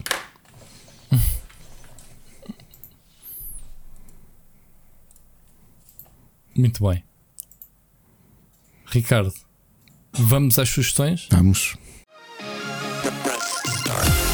Split Chicken Gameplay. Pronto, como tu deves saber, como toda a gente sabe, esta semana não tenho sugestões porque passei do do Dead Island 2 da semana passada. Falámos ainda aqui, não foi? Foi, foi, foi, foi. Sim, sim. no início. Pá, eu avancei um bom bocado do jogo. Tu jogaste já ou não? Uh, joguei Pronto. um bocado, mas foi o que eu te disse. Aproveitei para isto também com a criançada em casa. Preferi focar-me no Horizon porque é friendly. Ok. Pronto, eu tive que parar porque recebi o Star Wars Jedi Survival com um embarque e obviamente ganhou prioridade. Uh, eu não posso falar nada do jogo, malta, posso-vos dizer apenas que vamos ter para a semana crítica aqui no próximo podcast. Uh, vamos ter na quarta-feira no split screen video review, obviamente, vamos ter também no Rubber Chicken a respectiva review escrita. Tá bem? E já agora, Rui, Portanto, em termos de reviews, temos tido muita. Temos estado sim, muito ativos. olha, posso, epá, eu, o, meu, o meu tempo, eu também tive este fim de semana bastante. Aliás, mentira, não tive. Dediquei o sábado todo a jogar Star Wars para avançar. Até, aliás, até a Mónica e a Carolina foram para o shopping e disse: é pá, esqueçam, não vou para lá fazer nada, vão vocês. Eu fico aqui. Foi uma maratona de horas que eu consegui meter no sábado. Já no domingo, como a minha madrasta fez antes, assim de manhã cheguei à noitinha e portanto não joguei. Portanto, foi estes últimos dias. Uh, hoje, 25 de Abril, que vocês estão a ouvir este podcast, estou de folga. Como, todas, como todos os portugueses, supostamente estão, menos a minha esposa, que vai trabalhar nos feriados, infelizmente tem que trabalhar porque ela trabalha com a Espanha, a Espanha não tem nada a ver connosco e portanto ela tem que trabalhar. Um, e então estou a aproveitar uh, para, pronto, para, para, para, fazer a review, para ter a review pronta para, para quarta-feira. Portanto, não vos posso dizer mais nada do jogo. E, e ainda tens breve. o Fable, Fabledom eventualmente, não é? Também o? para o canal Fabledom. Já tens o Haven Dock. Ah, sim. Não, ah, e estava-te a dizer que tenho estado uh, todo o meu tempo uh, nestes últimos dias, desde que recebi o jogo, bem, na terça-feira, quarta-feira, se não me engano, já não me recordo quando é que foi o dia certo. Tive que meter de lado todos os side projects, que o canal está meio parado. Tenho as tuas contribuições que tenho que fazer. Tenho o Fableman. Fable, como é que é? Fabledon? Fable, Para, exatamente. Eu já publiquei no do sábado o, o outro. O Heaven Dock. Um, e tenho, para tu, podes não acreditar, há quase uma semana o Everspace 2 escrito. Pá, aliás, até já podia ter passado o texto para publicares no, no Rubber. Não tive tempo de gravar e, obviamente, que editar. Portanto, será depois de eu fechar o, o Star Wars. Estou com receio de não conseguir estar à vontade de fazer o trabalho que eu quero fazer no Star Wars. E, portanto, neste momento, sim, que estou a gravar, posso dizer que, que estou em termos de jogo, de jogo no fim do jogo e, e que obviamente uh, o texto também já está bastante avançado e portanto vou, vou aproveitar este, este feriado para, para trabalhar no Star Wars. Pronto, lá está, conteúdo para a gente, Ricardo. E depois logo a seguir pega então no Everspace para, para gravar e editar e depois então regresso outra vez ao, ao Dead Island. Como eu te disse semana passada, estava-me a divertir imenso com o jogo, já avancei Uh, já não sei quantas zonas é que o jogo tem. Terá umas 8 zonas, ok? Já ia na terceira zona, uma coisa assim. O jogo está estupidamente divertido. Muito polidinho.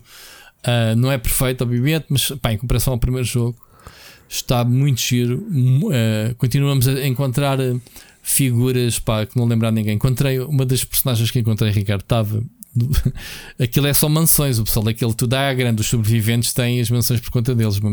Mansões de Hollywood, tu que estiveste no Horizon, uh, andas ali a passear em breve Beverly Hills. O jogo representa muito bem as mansões que eles já têm, autênticas mini vilas dentro das casas, não é? Uh, dá para fazer grandes cenários.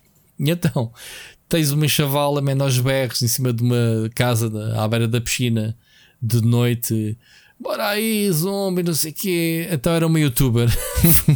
Estava tá, a fazer conteúdo, mas eles diziam: anda cá, man, precisa da tua ajuda para fazer content, meu, anda cá. Então a missão era andar a matar vagas de zombies, matá-los de formas diferentes. Passa que andar a fazer streaming daquilo. Pronto, era isso. É pá, brutal. Mesmo gozam bem com as cenas. Uh, muito giro, muito giro mesmo. Pronto, foi isto. Os dois jogos que marcaram-me esta semana. Pá, nunca mais consegui regressar. Ainda agora estava a trocar umas impressões com o Seixas ou Yakuza. Não consegui já há uns duas semanas que não pego no jogo. Não quero deixar o episódio a meio, o primeiro jogo a meio. Tenho brevemente, passando esta fazinha, antes de chegar o Diablo, atenção, tenho aqui um mês para. Mês não. Sim, um mês de maio para, para meter em dia alguns lançamentos também estão a ir a sair. E, portanto, já. Yeah, está a sair algumas coisinhas, Ricardo, mas as coisinhas valentes. Do teu lado é que tens aí também uma série de coisas. Ah, desculpem, já agora, eu não consegui, eu instalei a demo do Street Fighter 6, Ricardo. Tu sabes que eu, era um dos jogos que eu tinha muita curiosidade. Vou tentar também esta semana fazer uh, pelo menos um videozinho de gameplay do jogo. Saiu a demo, portanto, para quem não sabe, se tu não sabias, Ricardo, instala. Uh, está disponível a demo. Siga, passo a palavra. Olha, coisas que eu andei a jogar. O Mage Seeker, do qual tenho, ao qual tenho dedicado algum tempo, que é um novo jogo do Riot Forge, neste caso feito pelos autores do Moonlighter, que é um.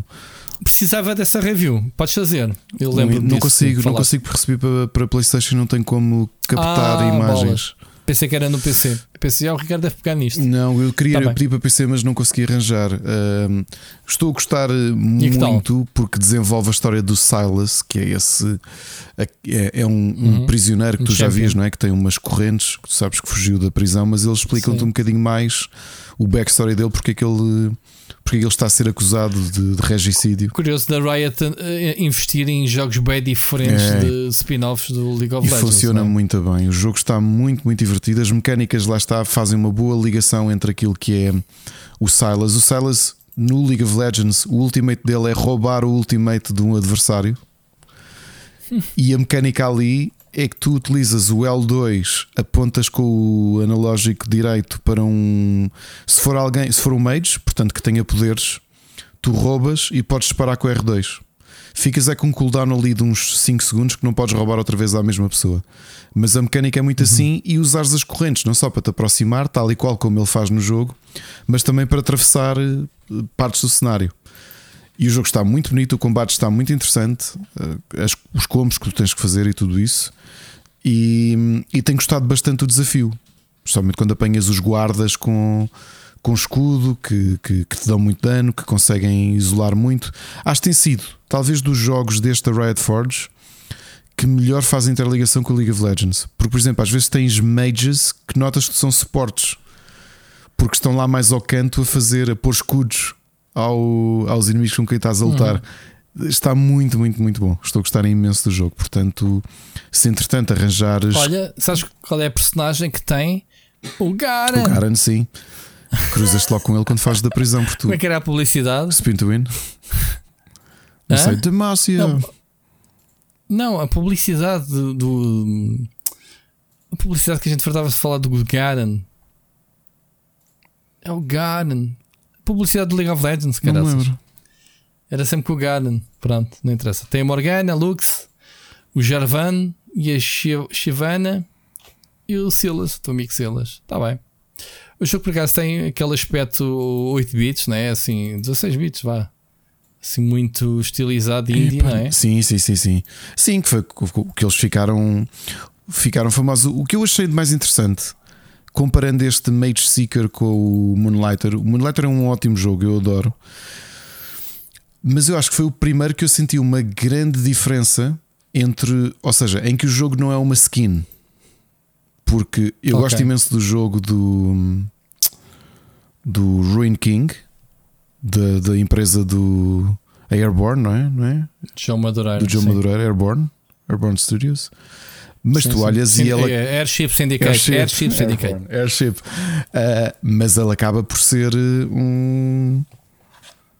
Acaba por ser um. um- Um skin do, do, sim, do, do Dark. dos jogos dele. Sim, do, do Hum. Battle Chasers.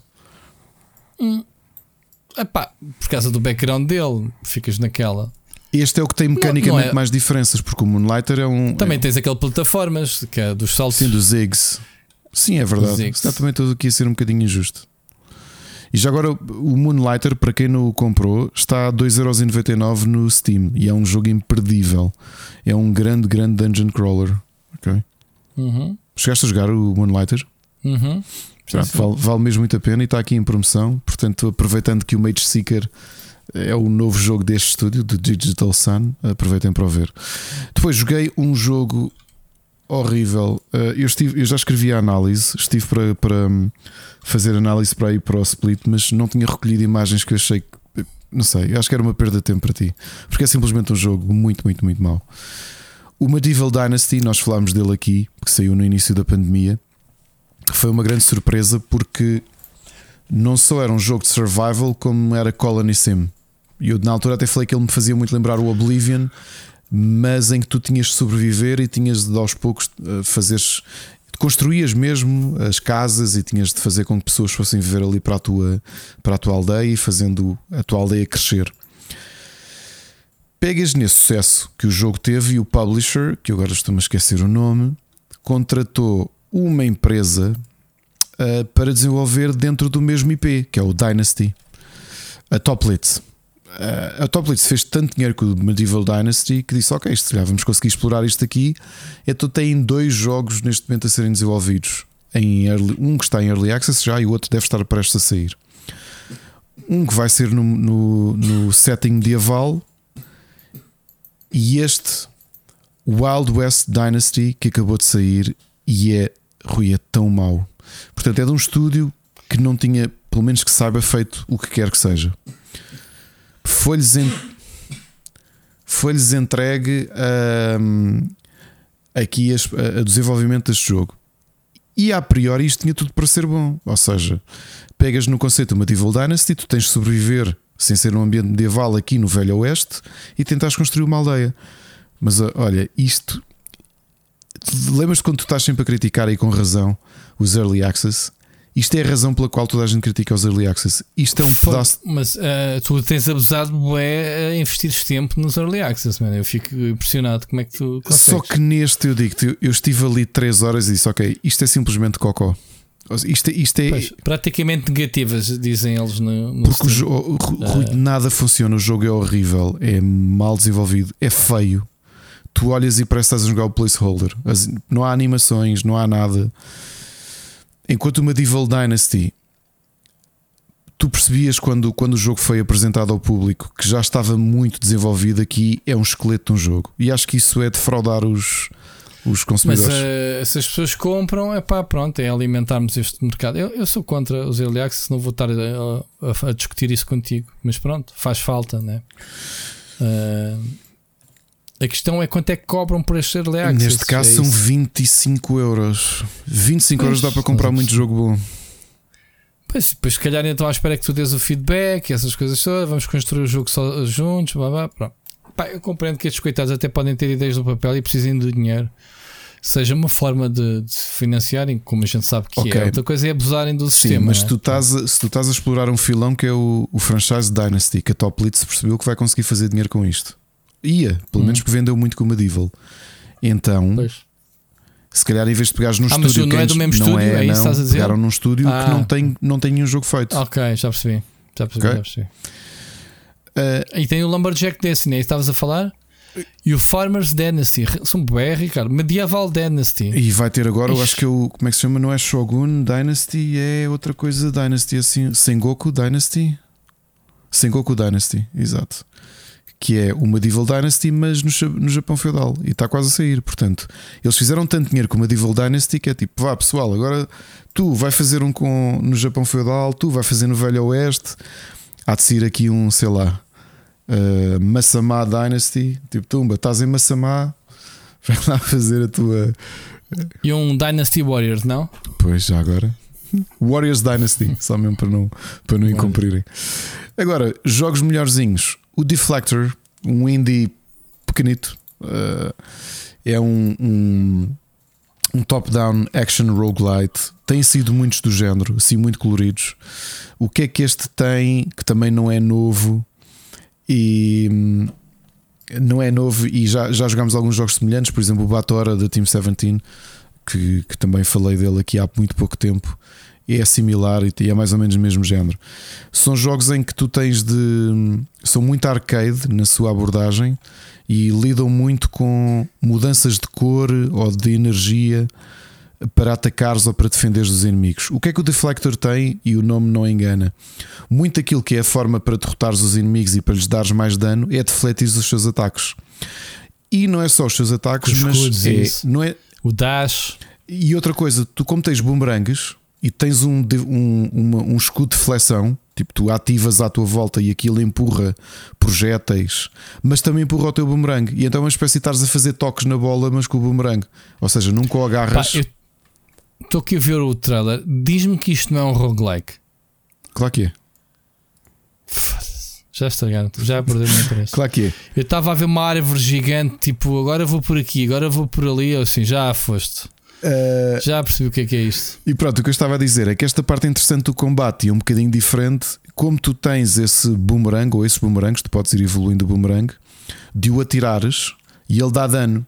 Mas quando ele regressa, tu ativares o teu escudo defletor, ele quando volta, ele não chegas a apanhá-lo e quando ele volta para trás dá ainda mais dano. É muito arcade o jogo. É divertido e lá está, como é um roguelite, é para ir fazendo umas runs curtas e ir jogando quando nos apetece. É bonito, É. é. Porque é sempre e bom para a jogabilidade também parece ser gira. Pá. Agora, falando em desilusões, uma empresa que eu acho que nós já nós experimentámos praticamente tudo o que eles fizeram e eu, para mim é outros, são outras Spiders, acho que é a segunda Spiders, que são os Systemic Reaction, que fizeram o jogo Generation Zero. Lembras-te de ter jogado? Que era um stealth action shooter que tinha assim uns robôs gigantes e tu eras umas pessoas Nós eras pessoas Sim, normais. Uhum. e depois tinhas o Second Extinction, que era isso, mas Sim. com dinossauros. Tu também jogaste esse, não foi? Sim. Pois. Eh, muito mal. E agora, Ravenbound, que é um action game, de fantasia, mas com o folclore escandinavo. Uh, o que é que tu tens? Tu, como és um vessel de uns deuses, tu consegues, quando, quando encontras shrines, tu consegues transformar-te em, em ave para poderes atravessar o mapa, as, as, os espaços de mapa que tu quiseres. O jogo é assim, eu, eu simplesmente achá-lo mediano, completamente esquecível. Eles ainda criaram aqui um sistema engraçado, chamemos-lhe quase de cartas, que é tu, à medida que vais derrotando os inimigos, eles dão-te mana. E tu, dependente da mana que, da mana que tens, vais equipando uh, novos eh, upgrades. Tens, imagina, equipas uma carta, porque tu não mudas as armas, equipas é cartas que te mudam algo em ti. Mas eles criaram aqui um, um, um, neste Open World Action Roguelite. Sim, é um roguelite. Quanto mais inimigos tu derrotas, mais loot tu recebes. E o loot normalmente são, é um conjunto de cartas que tu tens de dizer: Ok, vou ficar com esta e as outras são para destruir. E ficas ali guardado no teu inventário, na esperança de teres mana suficiente para poder equipar esses upgrades.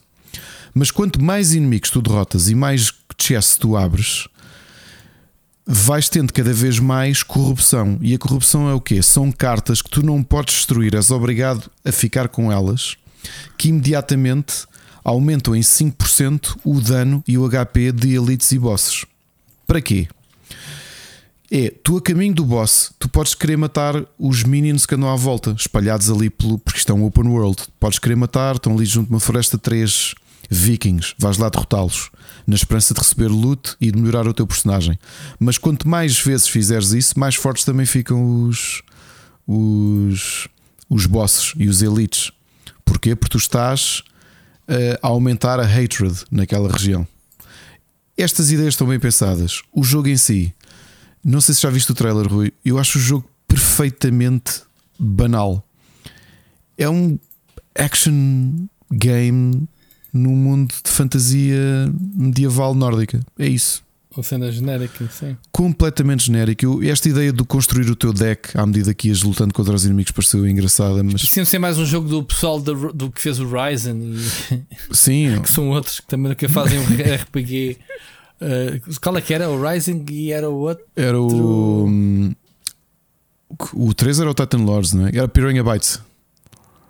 Piranha Bytes. Sim, que foi... Piranha Bytes. O LX, não é? Tu ainda jogaste o LX2? O LX, sim. Não um. Joguei um só. Que é a malta do Gothic. O Gothic foi aquele jogo que toda a gente do jogou. Gothic, exatamente. A malta toda a gente jogou o Gothic, mas é tipo. Que era o pessoal, isto é o Oblivion Killer. Nem o Horizon é foi. O, o, o Oblivion da, da Alemanha. Isto. É pá, este Ravenwood faz-me lembrar bastante. É, não é? É, é? é, aquela coisa do. Ah, ah. Completamente um jogo sem sal. O que é que nos deu que este episódio viemos desenterrar os estúdios medianos todos? A Spider, a Piranha este, Bytes, este, este, este Systemic. Este os jogos que tu jogas, olha. Systemic Reaction. Devíamos criar um selo de Split Chicken que era um, como a cena do templo e oferecermos estes estúdios que é este estúdio sai no Split Chicken com mediano. Ou oh, faltou-lhe um danoninho. ok, inventem. É, é pedir à malta para inventar. Mais, mais coisas. Tens tudo? Acho que foi tudo o que eu joguei esta semana, sim. Foi Tirando tudo. que continuo a jogar jogos de. Como é que se diz? Não, eu joguei mais, Rui, mas foi o que eu te disse. Como estou a preparar também os reviews, vou deixar sim. para. que é para não ser assim uma, uma tarefa, ok? Okay. Até porque agora. Estás a jogar também. o quê? Aquele clássico que saiu na sexta-feira para a Switch, o. De estratégia da Nintendo, como é que se chama? O Fire Emblem. Não. Desculpa, o Advance, o Advance Wars. Também da Intelligent System. Reboot.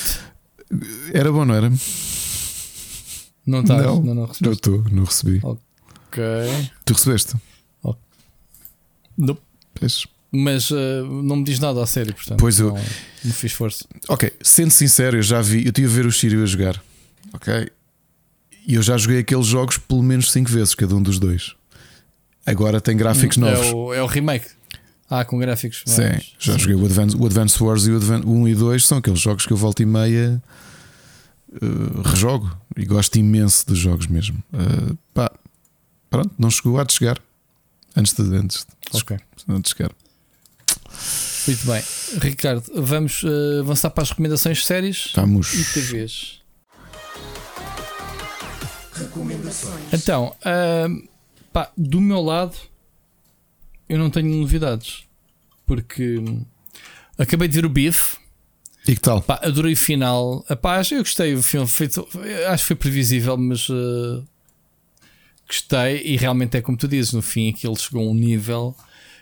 eh, o, o que é que faz um manguito num carro, não é? O- a bola de neve, aquilo dá umas reviravoltas do caraças. Mas gostei, gostei da forma como, a- como acabou. Até foi, foi engraçado. O último episódio A série é muito giro. Muito, a série é espetacular. Muito boa mesmo. Ah, e pronto, ah, tenho estado a ver o Su- Succession. Já estou finalmente na última season, na quarta temporada.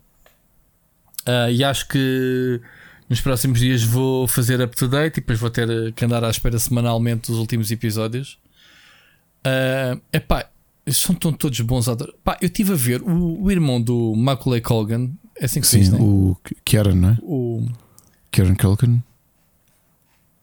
Kieran, Não é Kieran que não se sei, eles são tantos irmãos. Pá, não interessa. O gajo é um ator tão bom, tão bom. O gajo faz um papel na Melhor série. que o irmão, não é? Que o irmão Ah, é. pá, pronto, o irmão é- também desapareceu na fase adulta, também não, não há nenhum filme com ele, não é? Sabes que ele entrou no Sozinho em Casa? Era? Ele é o irmão dele mais Ah. novo, aquele puto. Percebes? Claro que não percebes na altura, nem, nem sequer topas. Houve. Fui ver, ele tem sido nomeado todos os anos para Globos de Ouro e para, Emmys da série. Porque o gajo é mesmo muito bom. Aquele papel que ele faz é estupidamente difícil, mano. É o papel do, do gajo da família mais eh, filha da mãe. Ahm, ele, sofre de uma doença que eu nunca ouvi falar, Ricardo. Não sei se já chegaste a essa Não. parte que é a relação dele com as mulheres. O gajo não consegue ter sexo porque. Porque. Opá, acho que lhe mete nojo, não tenho a certeza. Ele aqui é consegue- assexuado? Não, não, o gajo prefere ir para a casa de banho. eh, Sim, ele tem a cena, tem a cena como- Homelander, não é? No, no- no- Não, isso é, um, isso é a primeira vez que vês que ele não bate bem da cabeça. Mas ele tem um problema sexual qualquer que, que a família conhece. Pá, e, e que goza com ele. "Ah, mas é tentar dar uma, não sei o quê. O gajo não consegue, não consegue. Acho que é nojo que ele tem. Ele, ele, mas é uma repulsa ao contrário. Ele diz que prefere pensar tipo numa velha, numa num morto, numa mulher morta ele tem assim um trauma qualquer esquisito. Ah, mas ele lida com isso de forma boeda natural. É- aliás, todos os irmãos, cada um tem a sua panca, ok? E aquilo funciona tão bem entre o ódio e o amor que eles têm uns pelos outros e a relação que têm com o pai, sobretudo. E a série é tudo nisto. Tu estás a ver quatro seasons, não é, é os negócios, eh, é só background para os, para os dramas entre eles. Que é a tal sucessão, que é o pai não ata nem desata, o pai que não nomeia nenhum dos filhos, é o pai que diz que tu vais ser o sucessor, afinal já não vais ser, depois rebaixa-te à frente de acionistas e de reuniões. Eh, pronto, cenas dessas. Às tantas vezes que o velho vai quinar e não vaquina, ou seja, não pode ter nenhum nenhum espasmo, digamos assim, à frente dos acionistas. Toda a gente o protege para ninguém o ver por causa da imprensa, por causa de. Pronto, né? Tu disse joga com as ações, a história das fusões das empresas, mas isso é background só para ver os dramas que eles têm, todos entre eles, mano. Com muitos fuck-offs à, à mistura, que é brutal. Agora, o, este gajo, o Roman, epá, é um personagem, é um gajo super inteligente. Eu acho que é o mais inteligente deles todos, mas é também o gajo que hum, pica chouriços, muita. diz-te na cara que te vai lixar. Ok? E, e é isto, é muito giro, pá, muito giro. Muito giro eles todos. Todos os irmãos, acho que todas as personagens são brutais neste, nesta série.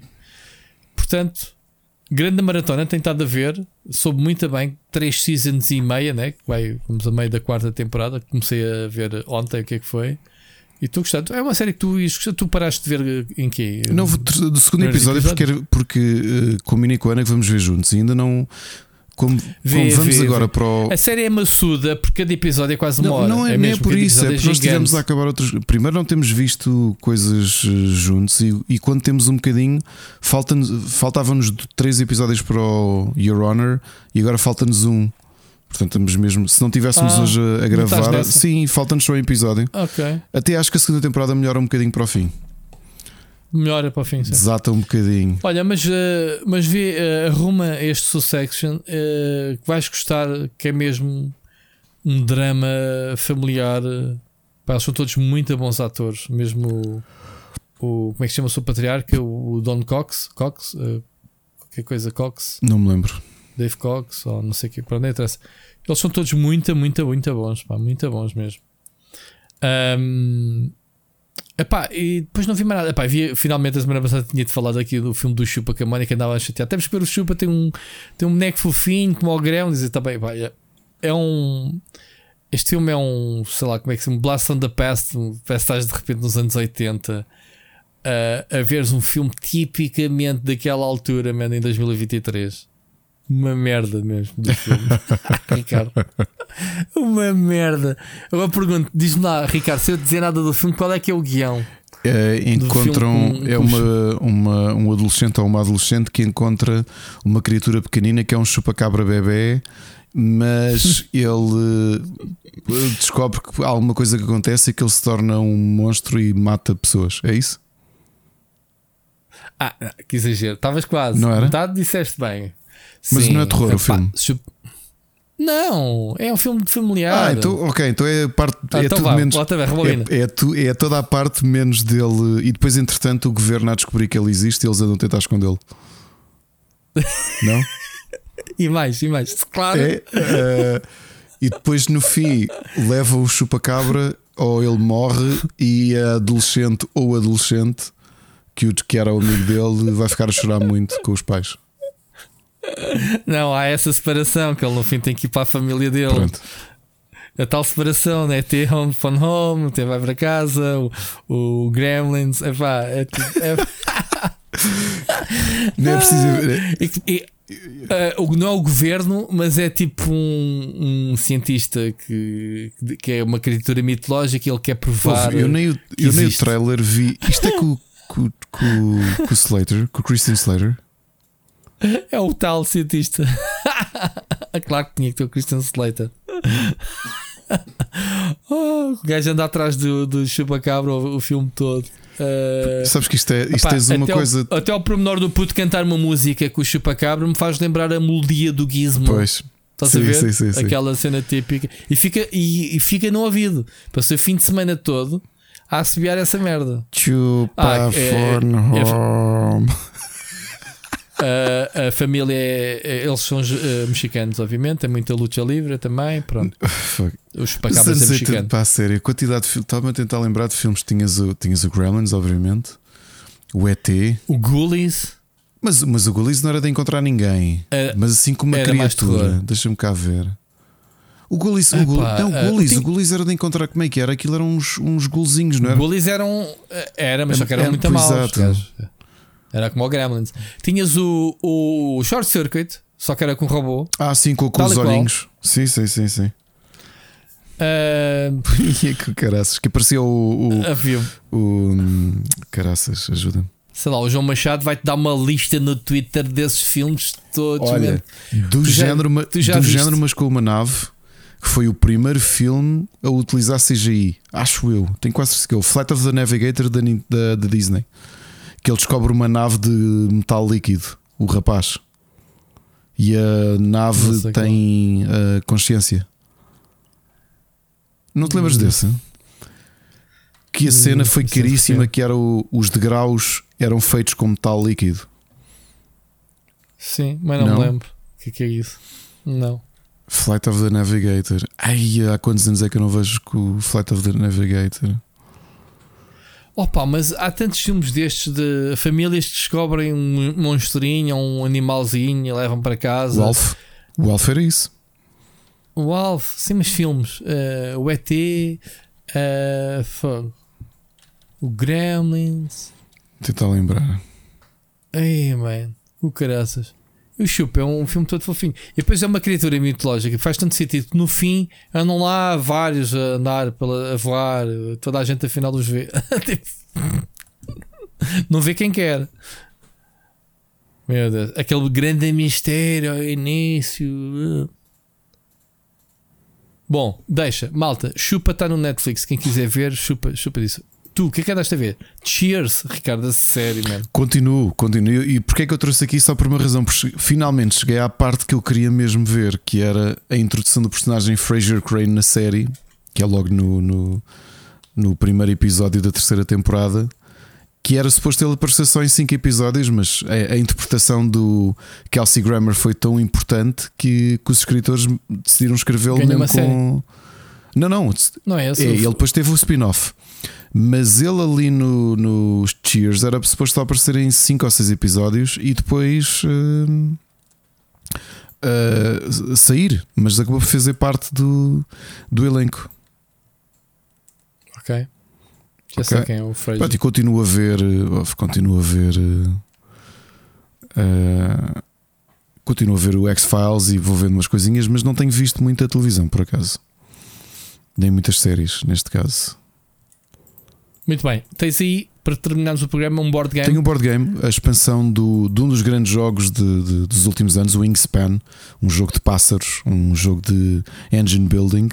Eh, que lançou a sua terceira expansão, neste caso o Asia, que para além de uma série de cartas novas com aves da Ásia, obviamente, acho que é dos, das melhores expansões que eu uma vez vi, vi serem lançadas por duas razões. A primeira é que não só é expansão, como ao mesmo tempo tem um modo de standalone. Porquê? Para servir um bocadinho de gateway ao jogo, criaram um modo de dueto, não é duelo, é dueto, que dá para jogar apenas com os componentes que vêm na caixa da expansão.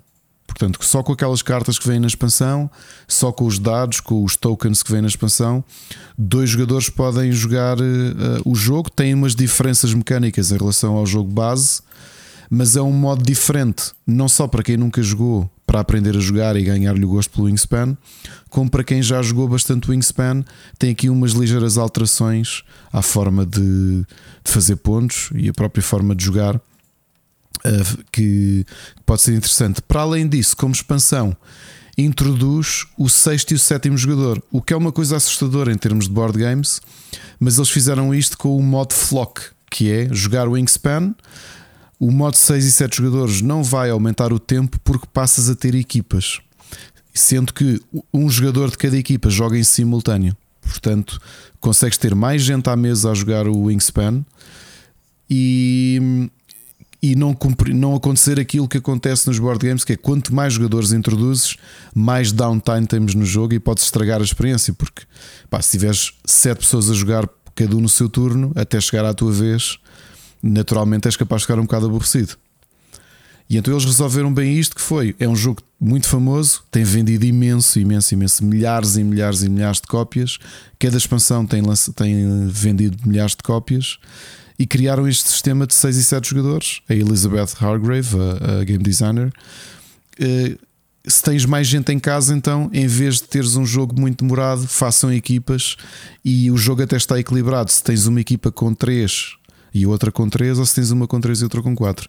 Portanto, para quem nunca jogou o Wingspan, eu aconselho a comprar o Wingspan Asia, porque é uma boa forma de introduzir ao jogo provavelmente vão gostar e vão querer comprar o jogo base e as outras expansões. Mas aqui está um grande conselho recém-lançado: ah, Wingspan é, Asia.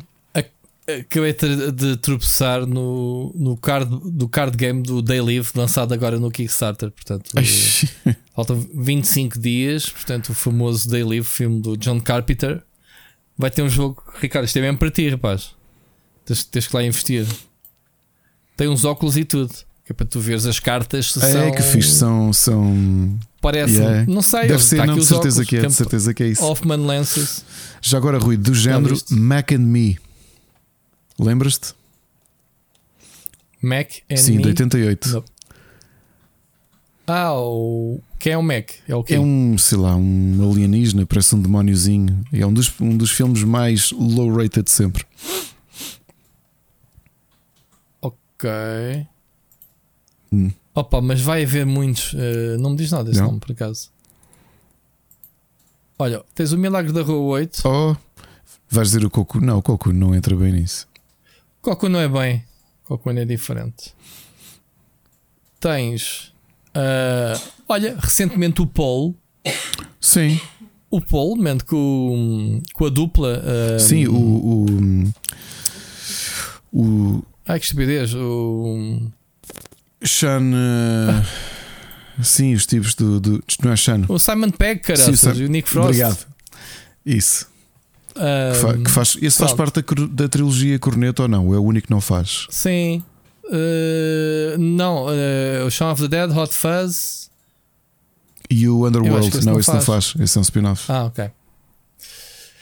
Epá, estou com saudades de ver o Shaun of the Dead, tenho que ver. Tenho que ver outra vez. Adoro o filme. Também eu. Ahm, mais, agora estava aqui a ver. eh, Pá, para, não interessa. Não interessa. Vejam um chupa. Não, não vejam nada. Não vejam pena. Não, Não vale a pena eu ir ver. Havia, não, não vejam, não vale, é é uma treta. Olha, em filmes de terror dessa altura tinhas os aqueles do espaço, o, como é que se chamava-se? Aqueles dos esporos, os esporos que vêm do espaço, que faziam os clones. Lembra-se desse? Não é o, não, não é o Species, que Species não era assim.